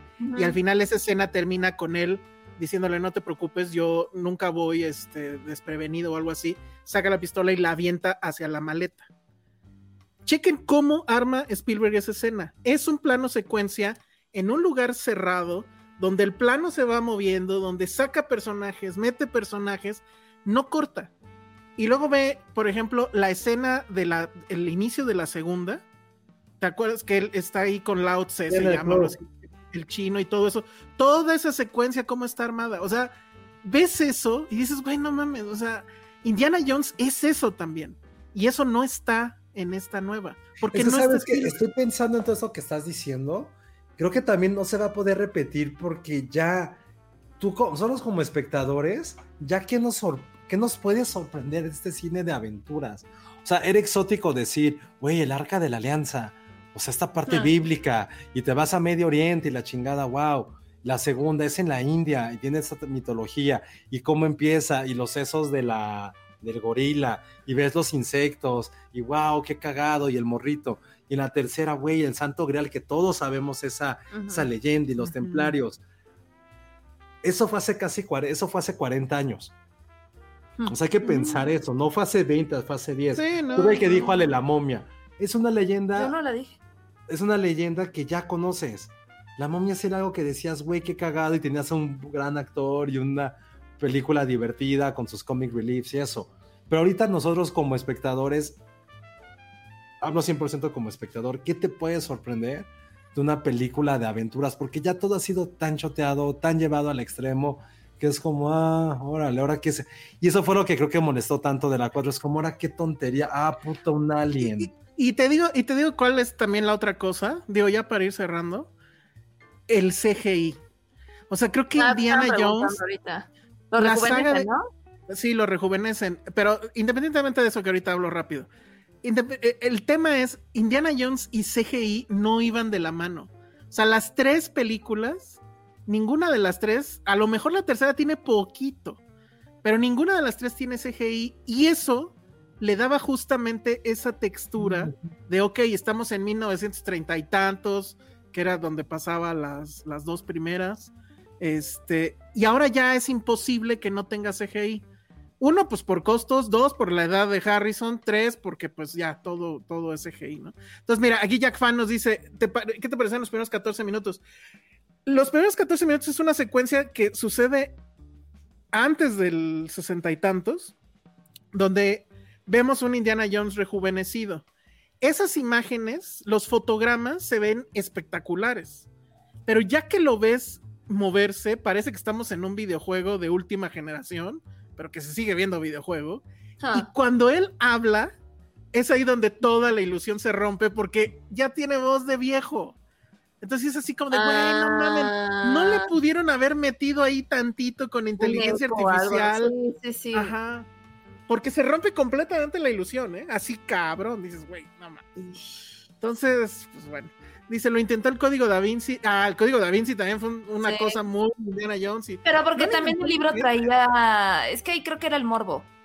No, también el, libro es un gran libro. O sea, es un gran libro. Sí, sí, sí. La película no es mala. No es mala la película. Juega en la liga de, de Indiana Jones, sí, pero diferente, porque ¿cómo se llama Tom Hanks, el profesor este? No me acuerdo. Landon, ¿no? Landon, creo. Pues el güey no es un héroe de acción no. Y está bien, o sea, hubiera algo bien raro. inteligente. Y eso estaba padre, pero, o sea, sí juegan en la misma liga, pero no era lo mismo. Pero piénsalo, creo que también se ha sido un género ya bien desvirtuado. Y yo culparía como a gente tipo de rock, como a estos güeyes mamados que los quieren forzar a ser estos tipos de héroes. Cuando, güey, tú no eres eso. No lo eres. Y creo que eso es lo que a mí siento que ya lo quisieron hacer como todo grandilocuente encontrarle cuatro pies al gato y cada vez una locación más exótica. Y es eso, o sea, también piénsalo, si lo digo en serio, esa parte de las locaciones y de estos mundos que quieres ver, porque hace 40, 50 años no existía como ahora, o sea, y lo vimos hace poco con Rápidos y Pelones. Siempre es como locaciones extravagantes, bla, bla, bla. Y lo mismo hace su Salvador, comillas, comillas, del cine Tom Cruise también. Ya es como, güey, ¿ahora qué nos vamos a inventar? Siento que ya llegamos a ese punto que no existía, no existía esta, esta asombro que nos daba Indiana Jones. Indiana Jones te asombraba y te, te educaba si lo queremos ver de esa forma. Y ahorita ya es como cada nueva película, cada nueva saga es, ahora dónde va a ser, ahora qué van a volar, eso. Mm. Entonces creo que eso también afecta Es un checklist. Algo como Indiana Jones, que era el único que lo hacía y lo hacía perfecto. Entonces, pues ya, es como dice- con superhéroes, es lo mismo. John Krasinski como Indiana Jones, super jalo. Tú, Josué, a ti sí te caen bien Krasinski. Sí, me cae bien. No sé no si se me tiene- hace. No sé si tiene el carisma necesario como un Chris Pratt. Chris Pratt se me hace una elección natural. Sí. La Nicolas neta. Cage. Pero No, ya, hizo ya, en, ya. en No, National ya. Treasure. No, Nicolas Cage no tampoco tenía. Nicolas Cage no es un güey que quieras abrazar. Sí, no. Ah, Y- pero, y- pero, pero esa película Indiana Jones cagada. lo querías abrazar. Indiana Jones. Sí, Indiana Jones incluso para. Es que era también esa pil. Era para niños, para papás, para las abuelitas. Ah, Sí, era el, era el hombre en muchos sentidos perfecto. ¿Estará de acuerdo no Penny con eso? Nicolas Cage no lo tiene, no, no mames. Hola, Benny. ¿cómo Bienvenida. Perdón, sí, muchas gracias. Ya llegué, lo logré. Lo llegando. No, bueno, llegué muy tarde. Sí, pero apenas llevamos una, no puede ser, ya vamos con la siguiente. Oye, sí, ya Sí, vámonos no, con ya, la siguiente, ya. ya, ya, ¿Cuál, ya. cuál una era esa Oye, una? nada más quiero preguntarle rápido a Penny, ¿tienes embargo? Sí. Sí. Sí. Fíjate que no. no firme nada, me da cosa, pero no firme nada. Ale, no firme nada. Tú como distribuidora, ¿qué opinas? No, sí hay embargo, no, hay mejor embargo. no digas nada porque nadie ha sacado nada. Sí, sí hay embargo. Ajá, yo no he visto que nadie, Nadie o ha sacado nada. yo no firmé nada, pero no, no, obviamente no, no vi la película completa, nada más fue como No, no- cachito. no le he dicho a la gente de qué estamos hablando, pero Ah, Penny está llegando de haber ido a ver un cachito 20 minutos de Barbie. de Barbie. Los primeros, Barbie. en teoría, 20 minutos Sí. de Barbie. Sí, Entonces, no nos puedes decir nada, no, o pero sea, creo que sí me- nos puedes decir primeras impresiones. No, pues es No, lo tampoco mismo, es lo no. mismo, no, no, nada, no, ¿no? Penny sí está embargado. No, Penny, no. ah, bueno, Sí tiene embargo. no sé, no, no, no firme nada, pero, pero por si las dudas. Sí, mejor no. No, no, no. O sea, había mucho rosa, como ya, como ya esperamos. Ah, come on. Maldita sea. Pero miren, estoy sonriendo. Ok, bien, bien. Bien, eso me gusta. Tenemos eso como. Como, como una buena señal. Y si hubieras visto Oppenheimer estarías así. Pero sabes que me encanta, me- me, me encanta el, me encanta el Barbenheimer, o sea, creo que me emociona Oppenheimer justo por el Barbenheimer, o sea, porque es un evento como el yin y el yang, o sea, Sí. Pero voy a decir algo de ese. ¿Sabes qué me está molestando un poquito? Que es como, ay, güey, qué hueva. ¿Qué? de- De esto, ese fenómeno, y creo que lo vieron. Ajá. Estas fotos de Greta Gerwig y este. Y Margot Robbie con su boleto de Oppenheimer. Y la gente de Oppenheimer con su boleto de Barbie. Es como, güey, Mira, qué puta hueva, güey, que haya sangre, que la neta digas, Mira. güey. no, hagamos- está ¿qué bonito. quieres? No, ¿Qué aprendiste, no aprendiste nada de Ted Lasso, Josué. no, No, no, no, no jamás. es eso. Hay una crisis del cine. Ah. Es el, estamos en verano y de verdad a está yendo de la mierda. Ahorita la unión es, güey, sí, vamos a ver cine, vamos a ver Barbie, vamos a ver Vamos a ver este, todo. Tom Cruise, vamos a ver Oppenheimer, vamos a ver todo, porque en serio, estamos en pleno verano y de verdad no hay gente en el cine. Ah, bueno, está bien. Era una campaña de eso. Sí, o sea, Pero Tom bueno, en, otra, en otro mundo que me hubiera gustado que hubiera rudeza. No todo es rosa como mundo Barbie. A mí. Ay, sí, todo es rosa. No, no, Ay, todo no, es rosa, a mí también me emociona Sí, que todo sea rosa. Pero además sí. esa rosé, o sea, no, es que no puedo decir nada. Ya- No, no digas, no digas mejor, no, no digas hay, nada. algo, ya. hay algo inteligente ahí en la rosés, Sí, pero seguro. que tiene Porque que es ver con esto que Gerwig. estás diciendo, como de los problemas del mundo y los problemas, y queremos como conflicto y así. Este, pero sí, o sea, creo que Tom Cruise ya, de hecho ya había hecho esto Tom Cruise, ¿no? De tomarse Tom Cruise fue el con- primero. Ajá, y, y lo ha hecho con otros, con otros estrenos que ha como- tenido, de tomarse de foto. La película no ha estrenado. ¿Implica que está viendo piratería, señor No. Tom Cruise? Porque no ha salido la película. No, pero ya hay boletos de No, pero ya hay boletos, ¿no? Ajá. Ajá, ya hay sí, preventa. ya hay, ya hay preventas. Y entonces las, ajá, como que sí es una campaña que No, está porque haciendo. incluso le preguntaron esta semana que si sí iba a ver las dos y dijo que sí, pero lo que no dijo es cuál va a ver primero. Si él Que- es Team que Barbie también- o Team Oppenheimer. Que también, ajá, también siento que. ¿Cómo ves eso, Ale? A lo mejor tiene, a- Ale tiene unos insights que Ajá. nosotros no podemos ver, pero yo estaba pensando que, o sea, yo si fuera Oppenheimer no hubiera estrenado el mismo fin, porque aunque sí están me- medio mezcladas, sí la gente va a ver una primero, ¿no? Y puede ser que no, que no vean las dos el mismo fin de semana. O sea, en cuestión de recaudación de el- durante el fin de semana de estreno, no les, no le, no, no le Pues es afecta que- a Oppenheimer. Sí, y ¿Cuál vas a ver primero y por qué? ¿Cuál vas a ver al último y por qué es Oppenheimer? Ca- Casi, casi estoy Mm. preguntando. Sí, porque eso. Pues sí, es que. Vaya, o sea, a ver, estamos en verano, este. No sé, o sea, al final de cuentas, creo que cada película va a un público distinto, sí o no. O sea, a ver, a nosotros se nos hace súper fácil decir, ay, yo quiero ver las dos, porque sí, aquí estamos, somos un grupo de cinéfilos y eso no implica que nuestro pequeño núcleo, que a lo mejor parece gigante, que no, de verdad no lo es, no, No lo es. está diciendo, o sea, por ejemplo, yo conozco muchos, son la mayoría hombres, así de, uy, qué hueva Barbie, no la voy a ver, Mm, ¿no? Mi película es Oppenheimer, no me interesa Barbie, qué hueva, Ya. qué ridículo, todo rosa, o sea, sí, sí le habla a O sea, sí lo pensaron como contracartelera. Sí, es, es contraprogramación. Ya. Pero también hay una necedad ahí de Nolan, ¿no? De Sí, que creer que su película es veraniega, que no sabemos, pues, pero. sí, no O sabemos. sea, ya sabes que él siempre hace estas cosas que en teoría son como un mashup de cine culto, pero divertido, pero. Ajá. Digo, en, en, Me- en Memento, pues sí, o bueno, ¿cuál era la otra? La de, la de los sueños, ya se me olvidó. Sí, como, Este, como que sí cuando lo estás, logra, ¿no? cuando estás como, como entrando a esto del cine, Christopher Nolan te parece como lo más contracultura, ¿no? O con lo más Ajá. cine de arte que, que, o sea, como que sigue teniendo este elemento pop, ¿no? Pero es como, como el que dirías, ah, este es el más cineasta, esto Digo- es cine, joder. A, a lo que voy es, yo no sé quién haya sido el, el, el de marketing que decidió esto, que yo creo que es, pues hay que meternos a la conversación, así sea madrazos, y eso sí lo ha logrado, ¿no? Porque, Sí, pues, cada o que se menciona Barbie, casi casi se menciona Oppenheimer de regreso. sí, el, el Barbenheimer, sí. Ajá, pero pues creo que la vez pasada lo dijo Ale, no hubiera estado más fácil estrenar en octubre Nolan y ya, no pasa nada. Sí, Y, pero pues, la verdad es que sí. yo creo que le ha beneficiado.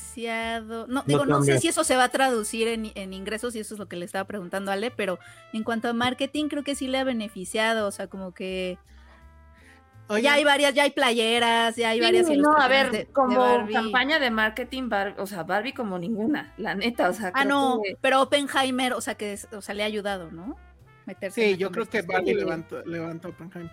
Oigan, ¿quieren saber quién ya se compró la Barbie de la película? ¿Ya la Ay, mandé? Pati. Sí, A pero ver, no la, no la puedo mostrar porque mi internet está del carajo. No Me voy a desconectar. vámonos con el resto de películas. Sí, hablen, del, hablen de, de este misántropo en lo que regreso. Ok.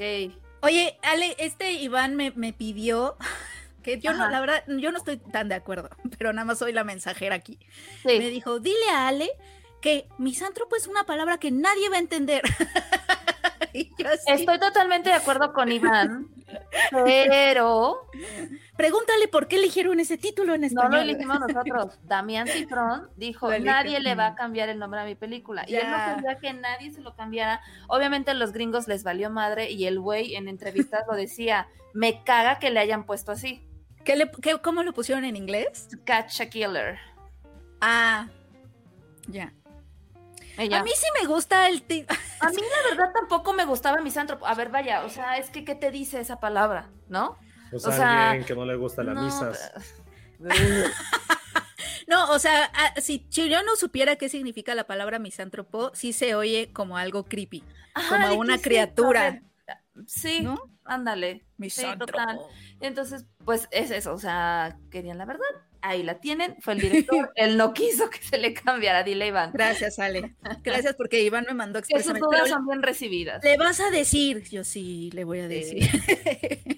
Que hable con Damián Cifrón. sí. Pues bueno, Misántropo estrena mañana. Mañana. Estrenó Es- ya para la gente que nos escucha. O estrenó para la gente que ya nos, nos está escuchando este, en Spotify O en y- Apple o en Podcast. Apple Podcast. Pero bueno, pues esta película es, yo creo que después de cuántos años, la primera de Damián Cifrón, Damián Cifrón que es este director argentino que dirigió Relatos Salvajes, gran, gran película, pues regresa con esta película, que es su primer película en habla inglesa, protagonizada y producida también por Shailene Woodley. Eh, y bueno, voy a decir de qué va y quiero escuchar sus opiniones, por supuesto. la película va sobre esta agente de policía que es interpretada por Shailene Woodley. Este resulta ser que en, en, Baltimore, si mal no recuerdo, se celebra Año Nuevo. Eh, con eso empezamos. Hay una gran fiesta, obviamente celebración por todos lados, y de repente matazón por doquier, ¿no? Hay un asesino a sueldo que no tiene como un perfil este, ya saben, ¿no? Por lo general la policía siempre que va tras un asesino o un criminal, pues buscan justo estos perfiles de, ay, este, busca mujeres o busca niños o busca hombres, etc. Este es un asesino muy extraño que mata a diestras y siniestras, sin género, sin raza, sin nada, ¿no? Y esta policía, al parecer, comparte ciertas características como psicológicas, por decir así, con el asesino, lo cual la convierte como en pues obviamente el agente perfecto para dar con él, porque ella es quien lo entiende, ¿no? Esto es, mm, en resumidas cuentas, misántropo. ¿Tú qué opinaste, Elsa? A mí, a mí me gustó, o sea, eh, incluso desde el tráiler y dije, sí quiero ver esto. Eh, al principio la película, o sea, creo que lo mejor es justamente toda esta secuencia de inicial, que igual y no, no quiero spoilerear mucho porque es un asesino que digamos tiene un método muy especial para matarlos a todos casi al mismo tiempo. Y lo que me gustó mucho es la atmósfera, porque los primeros minutos son los que ponen la atmósfera de la película. Y sí es una atmósfera muy, hay que decirlo, muy Seven. Sí. Pero muy bien hecho. O sea, yo que estaba viendo eso y que en serio va súper bien, porque es el asunto de qué tiene que hacer la policía, cerrar los edificios, este, ir a atender las llamadas de auxilio, pero tampoco, o sea, bueno, y tomarle fotos casi casi a los posibles sospechosos que salgan del edificio tal y cual, o sea, es todo un, todo un tema, además todo sucede de noche, año nuevo, o sea, sí es una atmósfera muy pesada. Entonces yo estaba viendo eso y dije, ay cabrón, este güey ya podría ser un Batman. O sea, también sí, vería, sí vería el Damien Safran's Batman, ¿no? Pero sí, sí tiene esto que sí hay mucho de Seven ahí, para bien o para mal. A veces es para bien, a veces es para mal. Pero la, pareja funciona muy bien. Shailene Woodley y Ben Mendelssohn, un poco más Ben Mendelssohn es quien sí. lleva casi toda la película y es un gran personaje y él es muy buen actor. Ya lo hemos visto en N cosas. Eh, entonces sí, va, va, va avanzando bien. Eh, el final creo que también pues, es el final que tenía que ser. Lo único que me quedo es eso, ¿no? De que dices, híjole, pero hay muchas cosas que yo ya vi en Seven y que evidentemente estaban mejor resueltas en Seven. Pero me gusta que estoy viendo otra, digamos, del género, si, si Seven se convierte en un subgénero, que dices, pues me la pasé bien. O sea, sí es una película que, que dice, ok, estuvo bien, y, y, Mendelssohn pues está perfecto. Lástima que, tengo entendido, alguien me dijo, creo que Checo me contó eso, no sé si tú lo sepas eso, Ale, que en realidad este hombre Safrón, o Cifrón, Damián Cifrón, este, Damián Cifrón, estaba haciendo otra película que por alguna razón este, se cayó el proyecto y entonces ya pasó a esta y por eso se tardó tanto en, en, sí, algo así sabía. Esta película se tardó un buen, un buen, un buen, incluso este sí para estrenar, sí era como, mm, no, es que le está arreglando aquí, no, es que quiere volver a hacer acá, es que no, o sea, y, él lo ha dicho, o sea, sí es como muy, muy clavado en detalles, sí es este, se lo dice, ¿no? En sus palabras, perfeccionista, entonces sí es como que, es que hasta que no me guste el 100 no la suelto, ¿no? Entonces sí se había escuchado. Y por ejemplo, lo que decían del, del guion, está él y está otro tipo llamado Jonathan Wakeham, que no tengo idea quién es, pero es que si hay, o sea, las atmósferas son muy logradas, pero de repente sí hay unos diálogos que dices, híjole, hay un momento donde el personaje de Ben Mendelssohn está describiendo al asesino y dice literal, es que el arma el arma es una parte de su cuerpo. Y dices, ya no sé si está bromeando o si habla así. Hola, sí, sí, sí. Y ahí, y ahí que la, la vi con Checo, ahí Checo me dice, no, ese, ese, ese diálogo seguro lo escribió el otro, el que no es de Nancy Cross". Seguramente. Sí, sí, sí. Ah, pero ya me acordé, Josué ya también la vio, ¿verdad? Josué ya la vio también. A ver, ¿tú Ya la vimos opinas, todos? ¿no? ¿También la viste tú ya, Penny? No, No. apenas vi este fin de semana Spider-Man. Ay, Ay, Penny. ahorita nos das dos minutos de. Ajá, ah, bueno, a ver. ¿Tú qué opinas de Misántropo, Josué? Eh, no fui tan fan, sinceramente. El final me molestó de sobremanera, la neta. O sea, toda la segunda final, pero lo que sí voy a darle mucho, mucho, mucho, mucho crédito. Pero ojo, eso nada más soy yo porque el final esperaba otra cosa. Y no es que yo lo que quisiera, sino que más bien cómo estaba la construcción. Sí se me hizo así como, ah, no sé. Pero los primeros 25 minutos son fascinantes. Es una gran película, es una gran, gran, gran cinta. Me da mucho gusto lo de Shailene Woodley que otra vez la estemos viendo como en este papel desquiciado. Y eso fue, creo que lo que me molestó. En el tráiler nos venden mucho la idea de que tú, una policía don nadie, te vas a unir a este güey del FBI increíblemente inteligente y sabiondo y un fregón. Como en coleccionista de huesos. como el coleccionista de huesos, pero por una razón que te plantean mucho en el tráiler. Que era porque, güey, tú estás igual de, vamos a llamarlo, loca, comillas, comillas, que el asesino. Y se supone que tú como policía debes de encontrar a estas personas, no tú ser una de ellas. Yo cuando vi esa parte le dije, güey, va a estar muy cabrón la construcción de su personaje, bla, bla, bla. Ujú. Y eso fue lo que a mí me faltó de la película.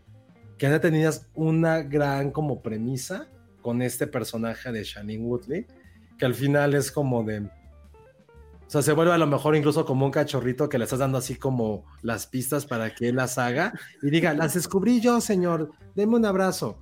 Eso fue lo único que no me encantó de la película, pero la construcción, este suspenso que pone el director y esas escenas un poquito oníricas, lo de la alberca, o sea, Cifrón desde la primera película sí se ve que es un director que conoce cine y más allá de conocer cine, conoce muy bien los géneros, tanto literarios, tanto cinematográficos, y sí los lleva a otro nivel. Entonces, Cifrón, lástima que esta apenas sea como su segunda producción, porque el güey sí tiene mucho talento. A mí se me hace, y con esto lo comprobé un poquito, que el güey sabe perfectamente cómo construir estos momentos de suspenso y de emoción. Pero, sí, porque la película no dura tanto, dura un poquito menos de dos horas. Una hora como 30. No. Una hora 40 más o menos. Creo que es de las pocas veces que hubiera dicho, me hubiera encantado conocer más del, pa- del papel de Shailene y cómo llegó a, obviamente, y esto porque es una película de suspenso, y el nombre en inglés te lo dice, a saber cómo llegar con el asesino. Porque sí fue así como de, fue como de esas epifanías de la nada, así de, "Mm, ah, claro, eso, eso fue a mí, eso fue a mí lo que dije, ah, no, ¿Qué? todo iba muy bien, todo iba muy ¿Qué? bien. Que con Ale decíamos el otro día que ella, su personaje es casi casi policía de, de parquímetro, como Ah, en sí. Zootopia. Sí. Entonces, ahorita que decías que ella era como un perrito, puede ser el conejito de Zootopia, así, El conejito, Con- la conejita. la, la conejita de Zootopia. Sí, que tenía su muchos pedos y eso sí, pero no te implican que esas, Sí, estoy de Sí, acuerdo. pero no lo exploran más a fondo, estoy de acuerdo. Eso fue, pero, pero la película sí es una cinta de papás. A cualquier papá le va a gustar. Sí. es como esas películas que veías como en Canal 7 en las tardes, del asesino que tienes que encontrar. No lo digo como algo malo, sino que realmente cumple como con todos los cánones del género. Y pues nada más digo que aquí fue eso, la dupla que hacen ellos, Ben Mendelssohn y, Sí. y Shailene lo hace muy bien. Ella está recuperando otra vez como esta parte que yo no recordaba que existía ella. Y creo que con Cifrón tiene una gran madera todavía. Ya no podemos decir que es una promesa porque dos películas en 10 años es como mu- muy poquito. Y en una- pero sí tiene la madera para ser un muy, muy buen director de suspenso, de drama, que- de, de estas- que le- de thrillers. que le baje al, al detallismo en no sé qué. Y pues sí, o sea, deja, deja un poco al lado ahí el. No descuide el personaje guion. de- Ajá. Pero bueno, oye, y por cierto, bueno, aquí vamos a leer esto que dice Hideo Nodera, dice, gracias su histeria por los pasos para misántropo, llevé a mi mamá y le dio taquicardia de los nervios. Qué Y a Checo y lo saludamos, órale. Muy buena Ay, experiencia y me, y me gustó la película. Oye, Mm. no me vuelvas a poner, este, Ale, junto con Checo para ver películas, ¿eh? ¿Por qué? Porque Es muy la cagado. pas- se la pasó haciendo comentarios cagados y yo Es así. muy cagado, sí, ya sé. Yo cuando No veo puedo decir- con él, por muy Ujú. y, y lo que lo peor es que sale y dice, es que sí está bien padre y no sé qué. Yo, güey, no te callaste. O sea, parece que no le gustan al principio. No, o sea, está bromeando todo el tiempo y parece, o sea, tú piensas decir, este güey no le está gustando y está bromeando. Porque no, está- no, sí ajá. le está gustando, pero, ¿sabes? Le Está encanta bromeando. hacer bromas de todo, sí. Sí. Muy cagado. Este, pero sobre todo pido disculpas a mi amigo André, macho cabrío, porque él estaba atrás, yo no sabía, y entonces cuando se prendieron las luces y eso y que me saluda, dije, madres, o sea, este cuate se sopló todas mis risas de todo lo que me estaba diciendo Checo, que no puedo decirles qué era, porque obviamente son spoilers, pero estaba muy cagado, o sea, creo que él y yo vamos a hacer el, este famoso programa que se llama A Platicar a su casa, donde nada más vamos a estar hablando encima de una película, eso estaría muy bien. Estaría Honestamente bueno. siento que esa es una idea millonaria que alguna vez voy a hacer, pero nadie ha creído en, en ese proyecto todo el tiempo, lo, lo- todo el tiempo así de cuando, eh, cuando estábamos en Ya es hora, así de ¿y qué hacemos? Y yo, audio comentarios en tiempo real, audio comentarios en tiempo real. Nadie me ha hecho caso, Elsa, hay que hacerlo. El problema son los derechos, supongo, porque tienes que poner la película, o no sé. Pues no, porque, No. o sea, todo es audio y nada más la gente se lo pone mientras la ve. Ah, estaría bueno. ¿Ves? Estaría bueno. Puntos extras para ver películas en casa. ¿Ves? Puedes hacer comentarios, cagarte de risa, pasarla bien y aún poner Oigan, yo atención. tengo una No, duda. no sé si Nadie- sería lo mismo. Na- nadie me eso- hace caso. Con todo eso de los cambios de Netflix y que te cobran por compartir y así, ¿se puede seguir haciendo Netflix Party? Yo supongo que sí. ¿Se Pero cada quien que tiene que tener. pandemia? Pero, pero cada quien tiene que tener su cuenta, obviamente. Sí, no creo que influya. Eh, no. Híjole, Es que esta pregunta sí yo- está yo bien gacha, ¿eh? Holy Lo que- Spider o misántropo, ¿por qué gacha? Pues porque sí voy a tener que decir Holy Spider, lo Sí. siento. Ah, Pero es que sí son dos cosas muy diferentes. O sea, parece que Sí, no. pero son muy diferentes. O sea, lo que hace Cifrón es, eh, insisto, esa atmósfera muy de Seven, muy de Hollywood. Y Holy Spider es Holy otra cosa. Spider es otra cosa más, sí, Sí, no más de juegan en la misma conciencia, no. cá- Cálmense, o sea, es Sí. misántropo Pero- pero o se- el coleccionista de huesos. Misántropo Ajá. o. Seven, cualquiera de Morgan Freeman de los 90. Misántropo o... Puta, tenía mucho tiempo de un thriller de...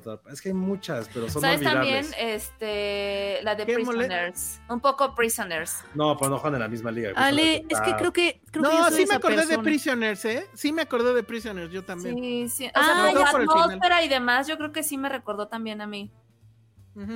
Sí, yo sí la Por la nieve. No, no fue por eso. Pero es que no puedo discutirlo porque spoiler. Qué mal, qué mal que esta sea mi aportación en esta película, pero yo tenía un crush con Damián Cifrón. Oh, ¿En serio? Pero qué, qué oso que sea mi aportación. No he visto la película, perdón. Está bien. Pero sí, una vez fue a Morelia a presentar Sí. relatos salvajes y Ay, a ver, voy a buscar fotos de Demian Cifrón. No pero creo que son fotos de esa época que, que fue. Sí, a mí híjole, también No quiero ni decir el año. Es un nombre cuando- muy extraño. Sí, es raro. Sí. Sí, son esas cosas que recuerdas en esta época. Y es cuando había esos RPs de distribuidoras grandes que te decían, güey, échame un paro, ¿no? O sea, sí estaba lindo, la verdad. Eh, que te dicen, échame un paro, ¿no? Porfe, yo así de, güey, pues que tengo 10 minutos para entrevistar a Damián. Me dicen, sí, güey, pero entrevístalo en la calle, ¿no? Porque pues tienen que irse, pero hazme un paro. Y eran como esos RPs que ahora ya no te saludan, pero te pedían paros en Morelia. Y yo entrevisté a Cifrón caminando por la calle, por las calles de Morelia. Y estuvo padre porque el güey es gran fanático de fútbol. Y nuestra plática fue justo de eso, de los cuentos de Cortázar, porque pues, estaba muy inspirado un poquito en, en este relatos salvajes. Y esa entrevista no sé dónde está, la hicimos para Cinépolis, para promocionar su película, pero como dice Penny, sí es un tipo, sí es un tipo atractivo, es un tipo muy inteligente también, y te digo, sí tiene como todo este bagaje cultural, literario, y Sí, no me acordaba, Peña que también lo entrevisté caminando. Digo, ya también como esa gente que te olvida, tú olvidas las entrevistas que les hacías. No, eh, eh, eh, a mí me tocó como apoyar a, a Garo, nuestro fotógrafo en ese entonces, este, que le hizo una sesión de fotos. Eh, y yo me hace cuenta, yo, yo apoyando así con el rebote de la luz, ya sabes, así acuerdo. de- en una esquina, así de ponte ahí para que rebote la luz, y yo así, nada más viéndolo en, en una esquina y yo con mi mampara blanca, ya sabes. Y me acuerdo que yo sí lo veía, decía, ay, está guapo. Y además sí, sí, sí me enamoré un poco de su película en Morelia. Como que Sí, fue una Sí, gran película. O sea, sí, es de cañón. esas películas latinoamericanas que te representan y que es una película, por ejemplo, si es de esas películas que llevan más de 10 años y que sigo recordando a veces. Y yo también pienso en Mucho, ella. Mucho, mucho. O sea, Sí. cuando manejo. pienso manejo, sí, yo Sí. también. O pienso, es que te- pero aparte es una película que tiene que ver mucho con ciudad y con autos, no la había pensado. Sí. Es una película muy urbana, o sea, lo del bombita tiene que ver con autos.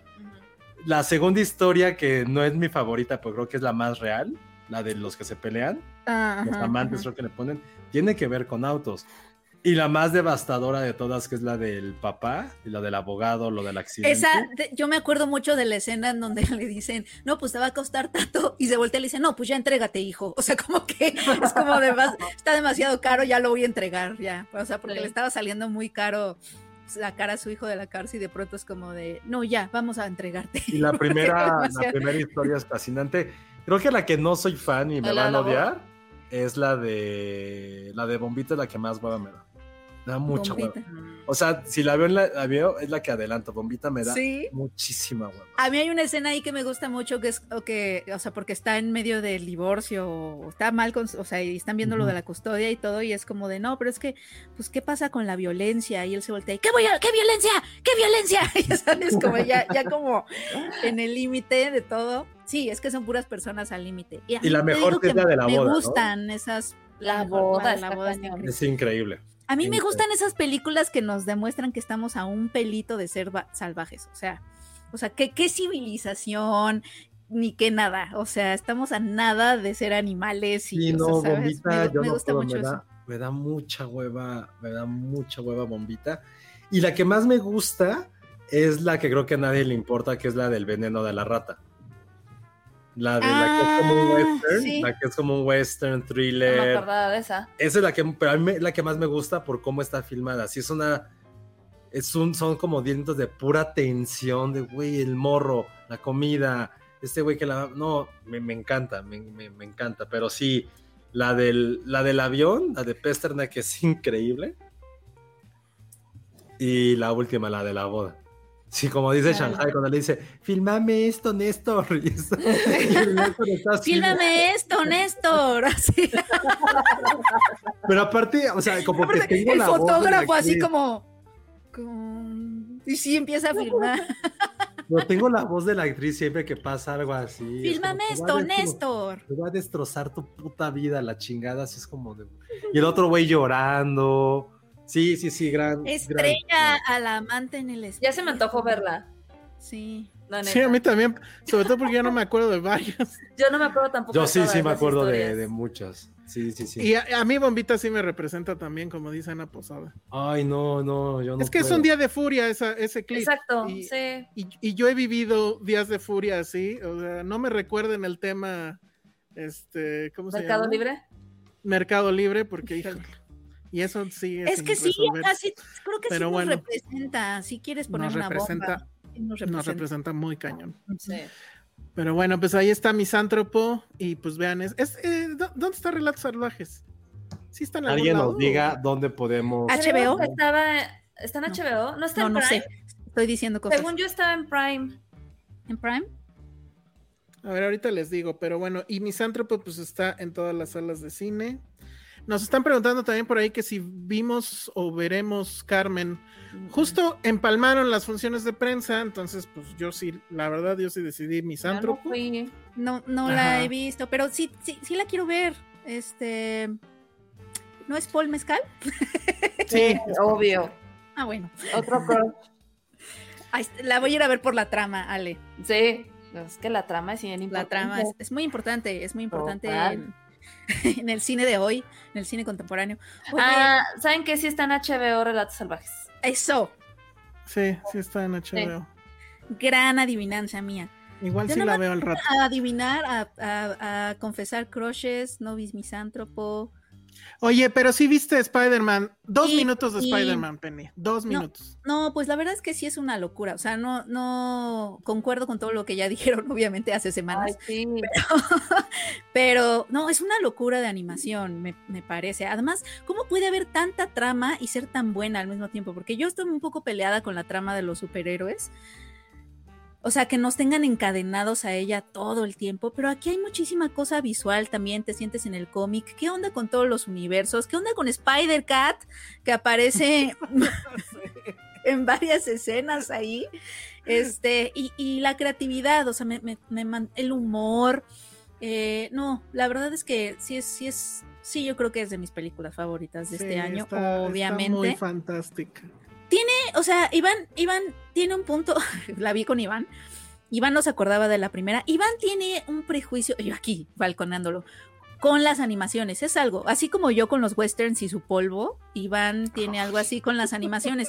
No sé por qué, a mí me encantan las animaciones, porque sí siento que hay muchísima creatividad, hay muchísimas cosas que no puedes hacer precisamente en live action, y por eso siento que es un despropósito de pronto agarrar una animación y quererla hacer live action. O sea, como que siento que hay varias cosas ahí que se pierden como en esa traducción, pero, pero es que, o sea, de verdad, hay muchas cosas en Spider-Man que no las veo, o sea, no veo a Marvel agarrando a Miles Morales y diciendo, vente para acá, a nuestro universo de live action, Mm, sin perder la esencia, o sea, de Miles Morales, que ya no tiene que ver con quién es él, ni, ni con su trama en, en tanto que lo que pasa, sino con lo visual y con que la animación nos permita justamente, Totalmente. este, pues sí, viajar entre dimensiones. Está el muy cañón. futuro, el futuro del género de superhéroes está en la animación, se acabó.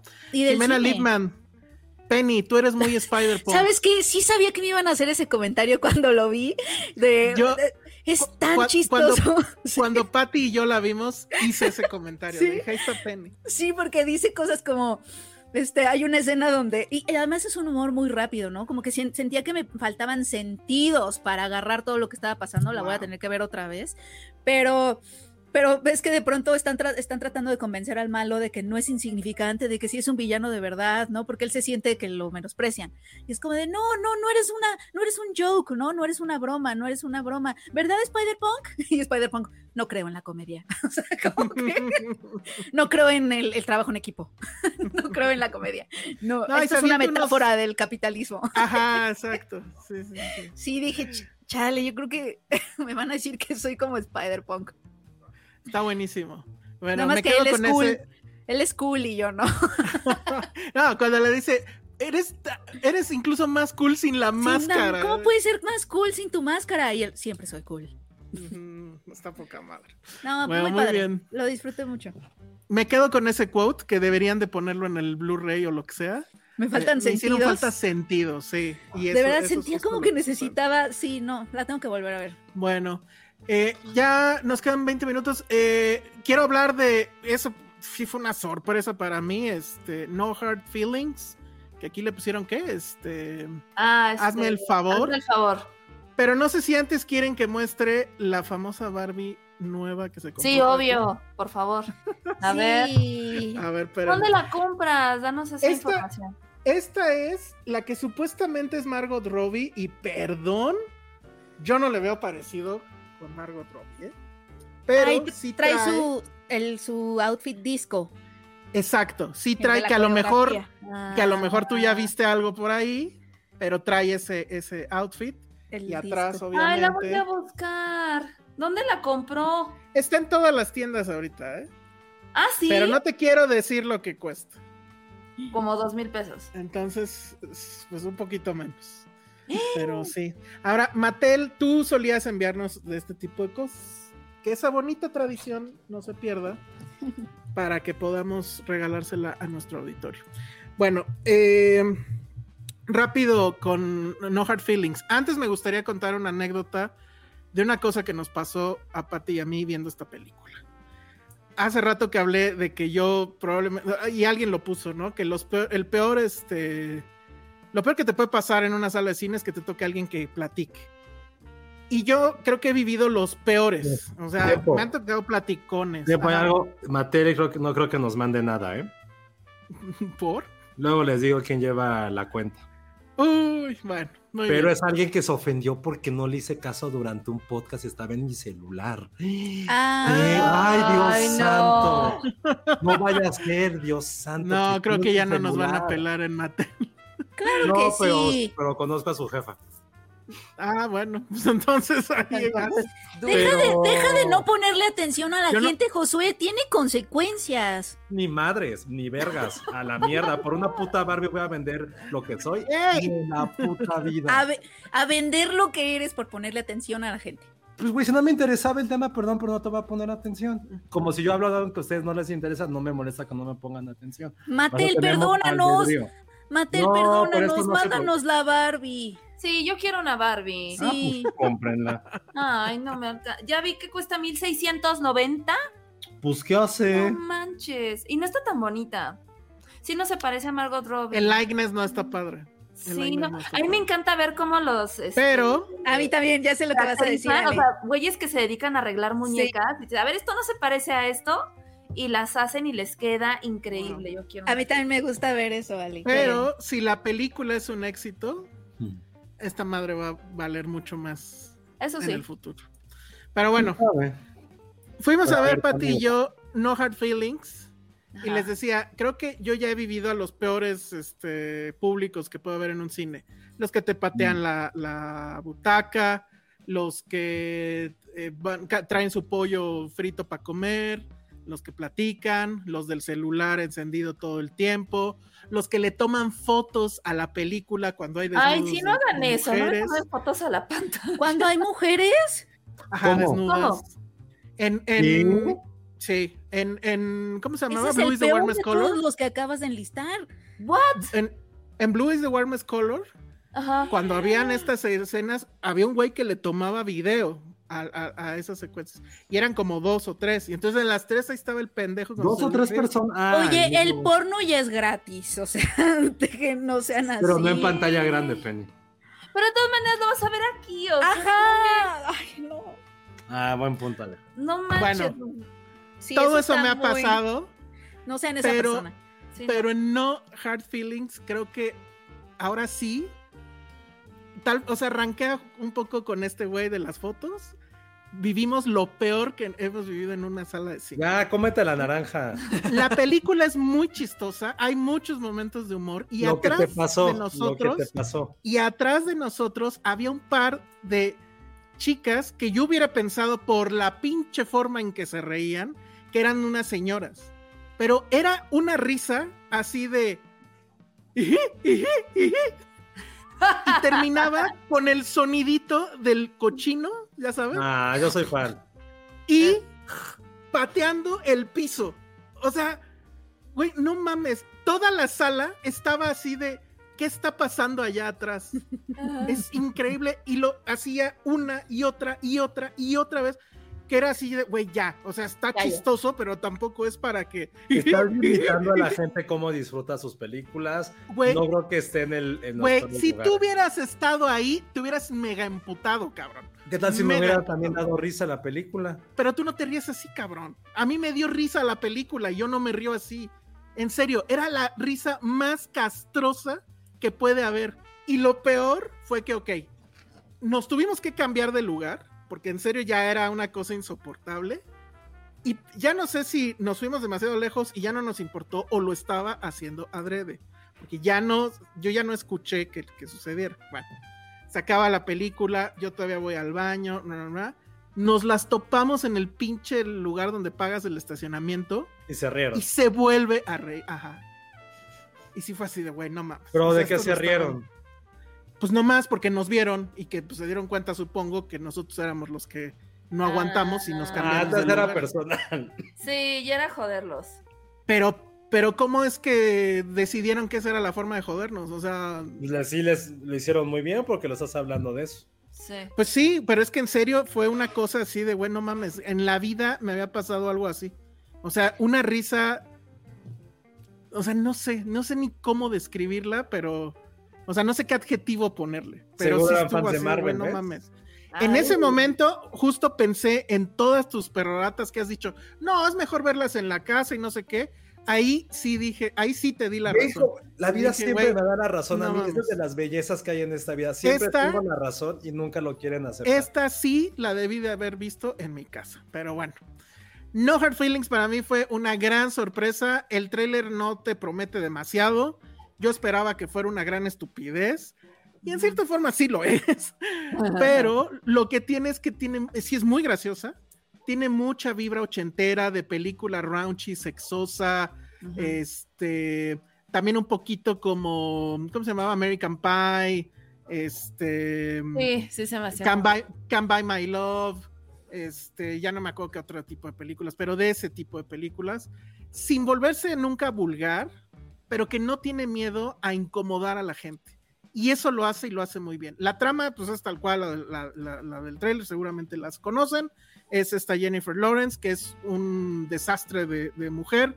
Eh, ella es, eh, bueno, su mamá acaba de fallecer, le dejó una casa ella tiene que pagar lo que implica tener una casa, eh, maneja un Uber, le quitan el Uber porque tiene deudas de no sé qué cosas, es mujeriega, este, bueno, no, al contrario, es este, pues qué, este, bueno, tiene muchos novios, ajá, tiene muchos novios, pero pues es un desastre. Entonces, eh, a- aparte esto se supone si está basado en un hecho real, encuentra en Craigslist un anuncio donde unos, eh, un matrimonio de mucho avaro pide que le ayuden a una, o sea, pide de preferencia una mujer joven que le ayude a quitarle la virginidad a su hijo de 19 años, porque los papás temen que ahora que ya va a ir a la universidad, pues llegue sin saber nada y que pues sea un tetazo, ¿no? Entonces ella ve el anuncio, lo contesta y justamente la paga es un Buick, ¿no? Que bueno, otro carro para que pueda seguir de Uber. Y pues toda la comedia tiene que ver con cómo este, pues esta mujer, que además pues es Jennifer Lawrence y que está guapísima, va a conquistar a- al chavito, que ahorita estoy buscando su nombre, pero que entre ellos dos la verdad es que la química está increíble. Y pues sí hay muchos, muchos gags, hay muchos, muchos momentos de risa, hay mucha crítica a la corrección política. Y hay una cosa que sí, pues a mucha gente incomoda. A mí la verdad es que dije, o sea, bravo y qué bueno. Esa fue la única cosa de sí buena de sí verla en el cine. Jennifer Lawrence dice al diablo. Este sí es un spoiler, pero bueno, ya lleva tres semanas, creo. Entonces Ay, sí, bye. hace un desnudo frontal que sí dices, güey, qué pedo. Y la verdad es que, y es muy cagado además ese desnudo, si eso puede suceder, pero sí. Y yo sí me quedé pensando, me da la impresión de que esto es un statement de, güey, ya todo el planeta me vio desnuda en el famoso, cuando, les, eh, cuando se filtraron sus fotos, Sí. sin, sin autorización, claro. ¿Cómo se llamó esa madre? No me acordaba que existió. The Fappening le llamaron. Y este, Fueron yo creo que ella de haber dicho, pues me voy a desnudar ahora, pero que sí me paguen. Y tal cual, ¿eh? O sea, no parece que haya doble de cuerpo, no parece que haya truco de computadora. La secuencia, que esa sí no les voy a explicar, sí es más, un poquito larga, pero sí, sí, sí, sí, güey. Y sí, pues puede resultar a lo mejor incómoda, pero es el punto. O sea, sí hay mucha crítica a esto del, del- de, o sea, sí, ella es como que una, ella sería una Gen X y, y como la nueva generación pues es muy correcta y todo este tema. El, el tipo, el, el- su- la pareja, digamos, es un tipo que se llama Andrew Bart Feldman, que de hecho es idéntico a Linguini en, en este en Oh. Ratatouille. Uy, Penny ya está así. Sí, Penny ya sí. se prendió, ¿eh? Sí, ya yo así, mm, mande. Güey, es tan idéntico que en pandemia el tipo hizo el musical de Ratatouille El musical de Ratatouille. El Y- musical. y él era obviamente Linguini. Oigan, ¿por qué no criticaron? No, no, sí, Sí se parece. Ya Ah, ya lo- ¿por qué no creo que ya lo vi. Con, su amor por Ratatouille, pero es un humano. Claro que sí me A mí me criticaron gustó, a mí me gustó una flama. Exacto. Sí, sí, sí, no, no, Es no. que sí, la sí. flama yo siento que es un paso más allá, pero tienes razón, estamos como en el mismo ¿Ya la, vecindario. ya la vieron? ¿Ya, la, ¿Ya vieron la flamita o no? No. No, es que tuve que elegir Mm. entre Spider-Man o la flamita. y Ah, pues está sí. bien, la flamita va a estar más tiempo de en cartelera. Sí. Ah, sí, nada más en Disney. Perdón, hablando de la flamita, nos pone este comentario el ser campero. Yo fui a ver elementos, había muchos niños, normal. Una niña con un vestido iluminado de luces, pues a lo mejor era un homenaje a, a la película. Tenis iluminados de luces, Oh. niños, pero aquí ya cuando dices, güey, vete al diablo. Niños viendo cosas en YouTube. Oh. No me arruinaron la película, pero ya que saquen las salas, cero niños. Aplaudo. No, Ah, ahí sí. yo creo que los papás quizá como de, oye, no puedes ver YouTube mientras estás en la sala. Y si no quieres ver la película, pues no Pero es que es salimos, lo no mismo pasa con nada. los niños y las bodas. O sea, no que. Ay, no, Peña así de un momento. no, no, no. No, no, no, pero es que mira, o sea- No es que, no es que no los invites ni nada, es que los papás luego ni los. O sea, No por los tener ese momento de paz, de decir, sí, niño, ten, déjame ver la película, pues hacen eso, pero Sí. molestas al de atrás que se tiene que chutar No, el brillo de la pantalla. que Supongo están que es por lo, todo lo que platicó ahorita Elsa. Pero aquí me surgen dos cosas. No sé qué tan legal sea el decir no se admiten niños en las salas. No lo sé. Creo que sería discriminativo. Creo que sí. Y las, y Sobre las todo en segun- películas como elementos. Ese es mi segundo punto. Esa era una Eso película infantil. Sí, o sea, como que justo lo que quieren es que vayan las familias. No, yo ahí yo creo que la, muchas responsabilidades de como papá decir, ok, vamos a ir a ver. Bueno, también hay una edad que es apropiada, ¿no? Para llevar a tus a tus niños. Cuando están muy chiquitos, no van a ponerle atención No, a la y pantalla, ¿sabes? también de la película. Era- Sí, o sea, si, ya están Sí. lo suficientemente grandes como para poderle poner atención a, a la pantalla, yo creo que ahí sí recae un poco como en los papás decirle, oye, no va, no puedes sacar tu, tu tablet o lo que sea que tenga el niño o la niña, este, tienes que ver la película y si ya no quieres ver la película, nos podemos salir, ¿sabes? O sea, no pasa nada. Es, güey, como los niños, neta, no se pueden despegar del celular. Está muy cabrón. Pues es que ya son las nuevas niñeras. Pero está O muy sea- cabrón. O sea, he visto niños que les pones la tele y así de, sí, quiero ver esta película, pero están con el celular. Entonces, ¿para qué? O sea, o tienen, ¿no? La tablet del celular y la tele prendida. ¿Se acuerdan que en su momento existió esta? Es que sí se me hace una- un buen tema de discusión, la neta. Porque sí es interesante, porque creo que todos tenemos como nuestro derecho a decir que sí y que no. ¿Se acuerdan que existía estas salas que yo obviamente nunca fui? Sí. Que se llamaban cinema. Cinema. Sí.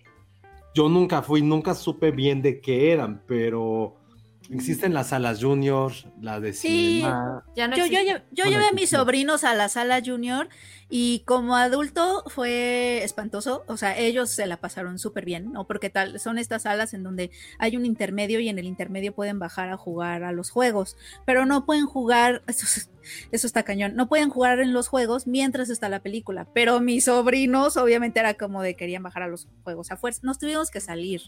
O sea, estaban todo, estaban incluso muy chiquitos para la sala junior porque no, no entendían por qué no podían estar en los juegos todo el tiempo. Entonces era como... ¿Te de, acuerdas no. qué película fue? Fue Toy Story, era como su máximo, por eso los llevamos, porque dijimos, ok, sí les gusta Toy Story, y este, y bueno, si no se están quietos, al menos hay otros niños.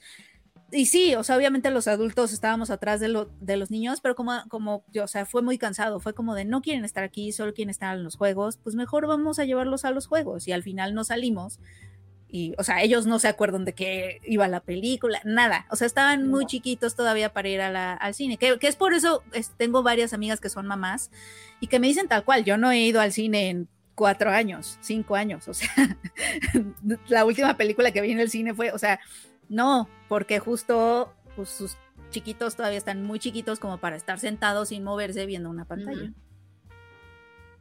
Yo siempre quise que hubiera salas que dejan entrar perritos.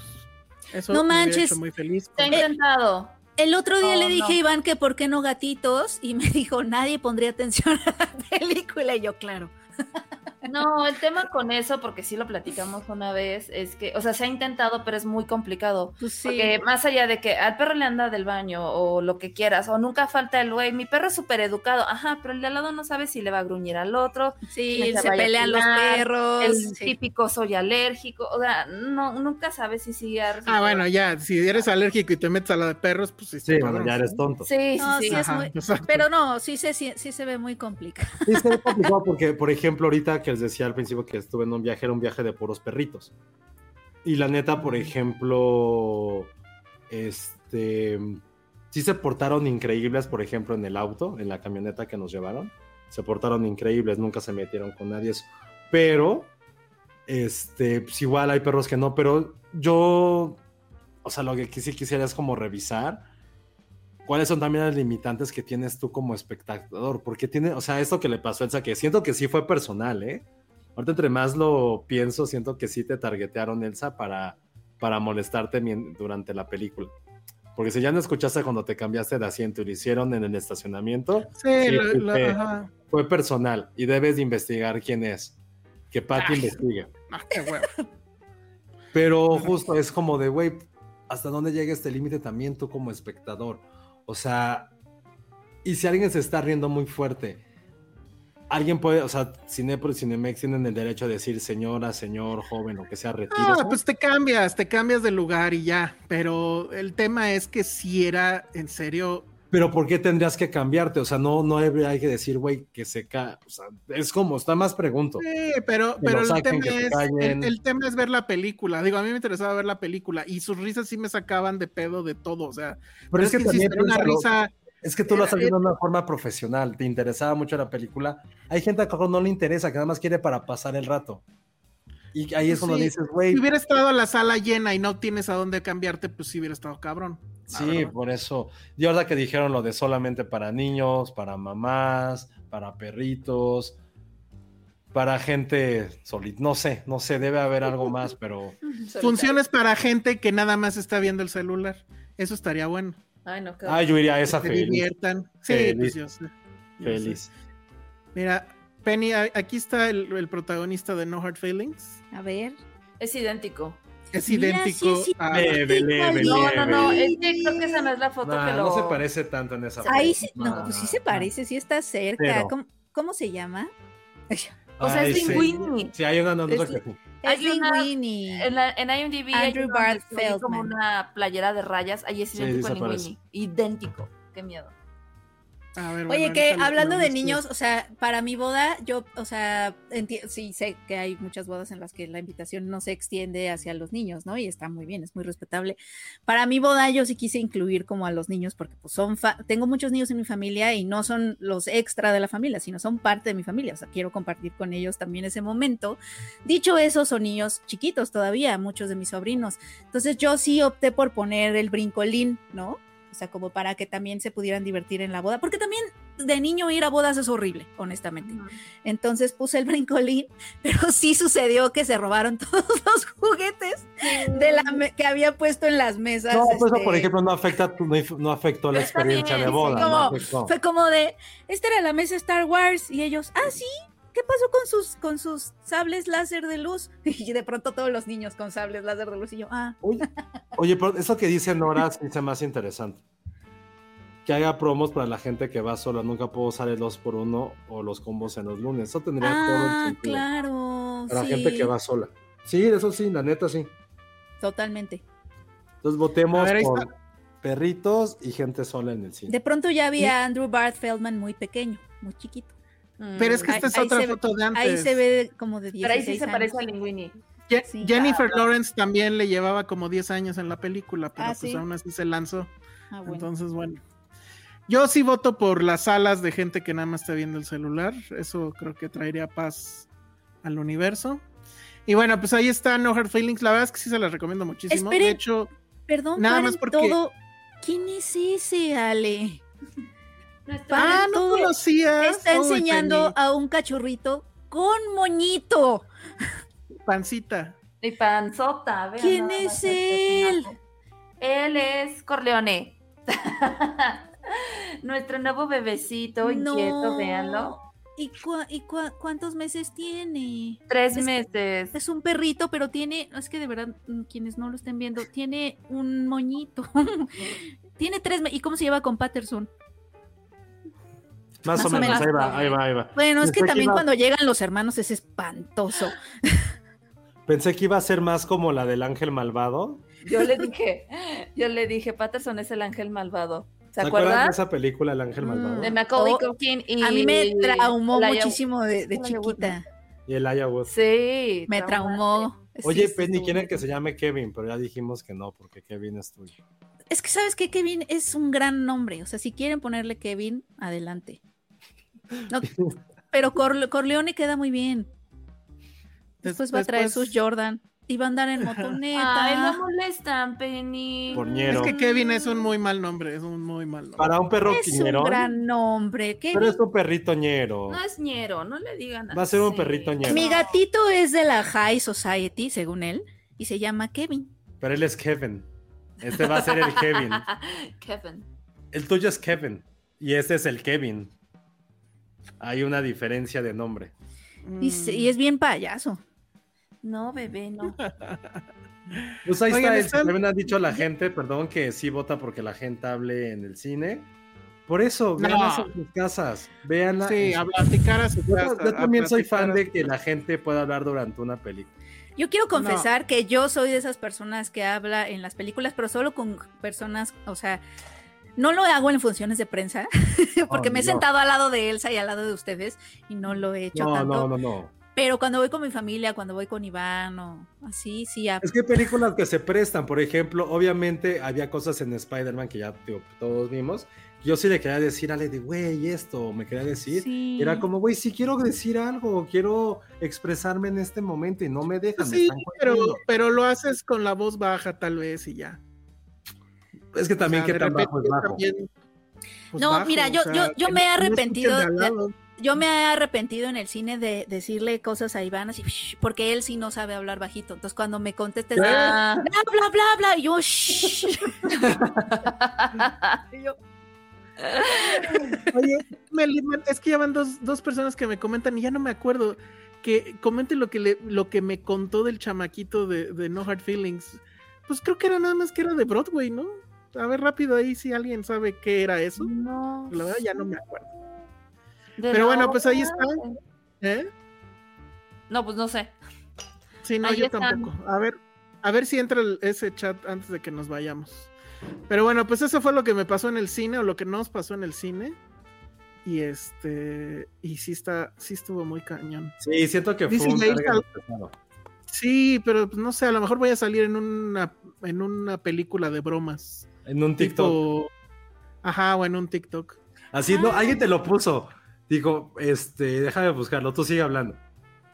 Dice Jair Salgado, yo callo a la gente que habla en el cine ante todo prudencia, si todos Ay. podemos, y ya me quitaste el mensaje. Sí, perdón, perdón. Estaba yo escuchar leyendo. tu conversación. todos podemos escuchar tu estás hablando conversación. muy fuerte. Estás hablando muy, fien- muy fuerte.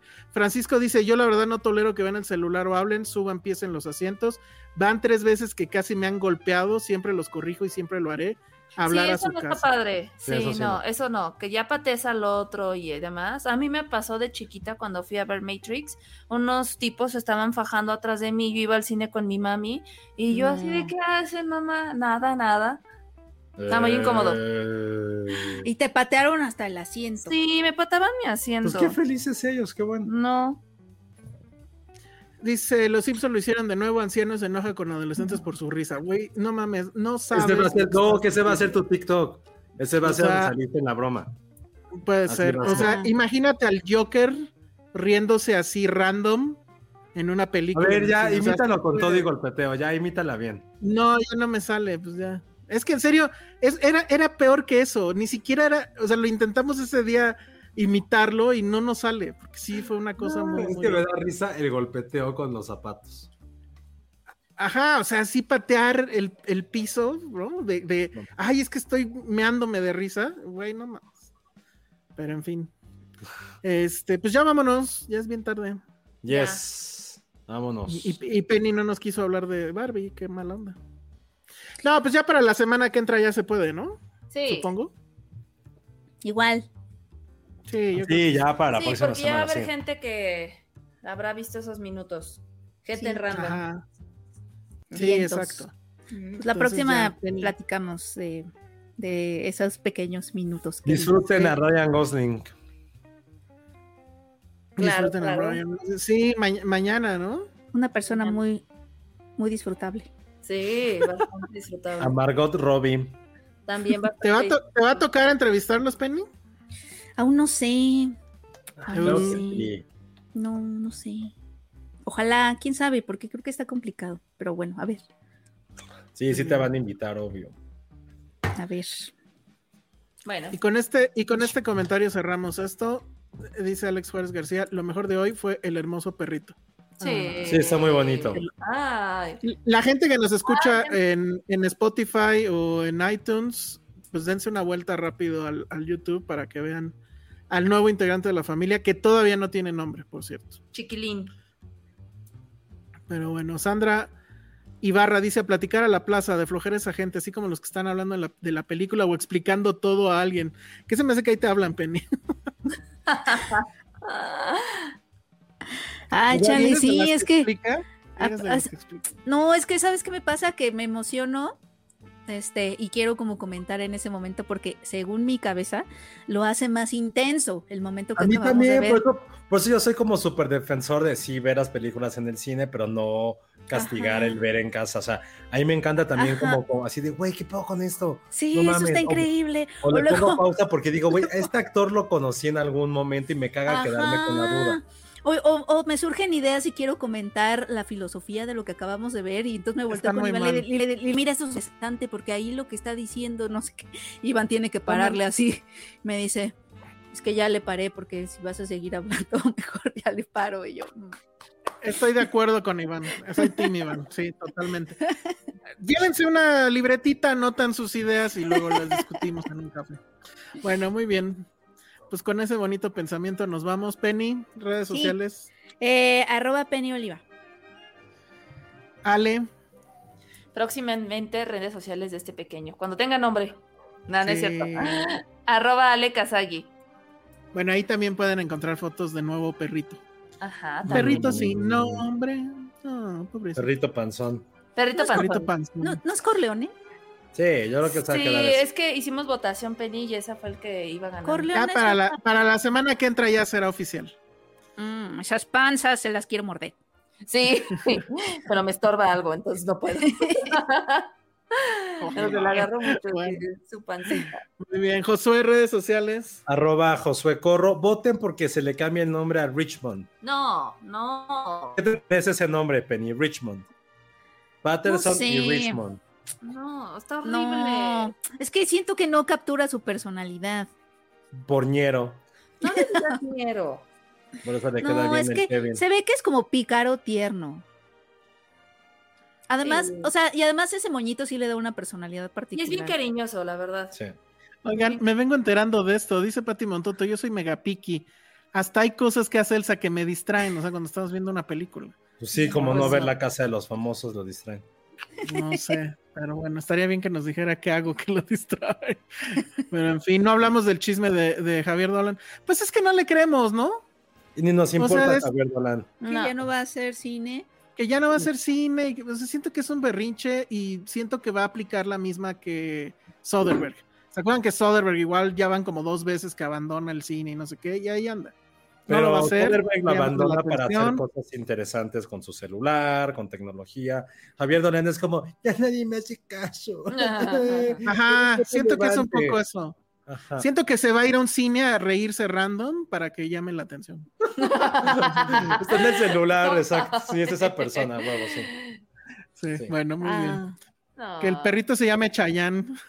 No, sí le quedaría. Estaría cagado que que toda- llegara Chayanne, Bien no mames. Para que todas las mamás lo amen. Muy bien, bueno, pues ahora sí, ya vámonos. Recuerden que ya estamos en Threads. Entonces búsquenos por ahí cómo pueden entrar. Creo que es threads.net. Y ahí está la liga para que puedan bajar la aplicación. Yes. La verdad es que todavía todo se siente como que ni siquiera nuevo. O sea, hace falta que pongan el agua, que pongan el gas, el internet, ¿no? Pero bueno, ahí estamos porque pues Elon Musk. Entonces, este, yo creo que sí vamos, la- las próximas promociones que hagamos, yo creo que las vamos a hacer ahí.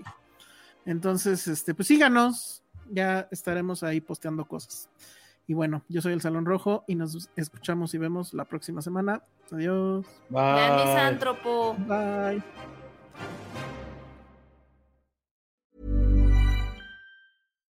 If you're looking for plump lips that last, you need to know about Juvederm lip fillers. With Juvederm Volbella XC and Juvederm Ultra XC, your lip look, whether it's subtle or bold, can last up to one full year with optimal treatment and no additional maintenance. Find a licensed specialist and see if it's right for you at juvederm.com today. That's J U V E D E R M.com. Add fullness to lips in adults over 21 with Juvederm Volbella XC or Juvederm Ultra XC. Do not use if you have severe allergies or a history of severe allergic reactions, or if you're allergic to lidocaine or the proteins used in Juvederm. Tell your doctor if you have a history of scarring or taking medicines that decrease the body's immune response or that can prolong bleeding. Common side effects include injection site redness, swelling, pain, tenderness, firmness, lumps, bumps, bruising, discoloration, or itching. As with all fillers, there's a rare risk of unintentional injection into a blood vessel, which can cause vision abnormalities, blindness, stroke, temporary scabs, or scarring. For full important safety information, visit juvederm.com.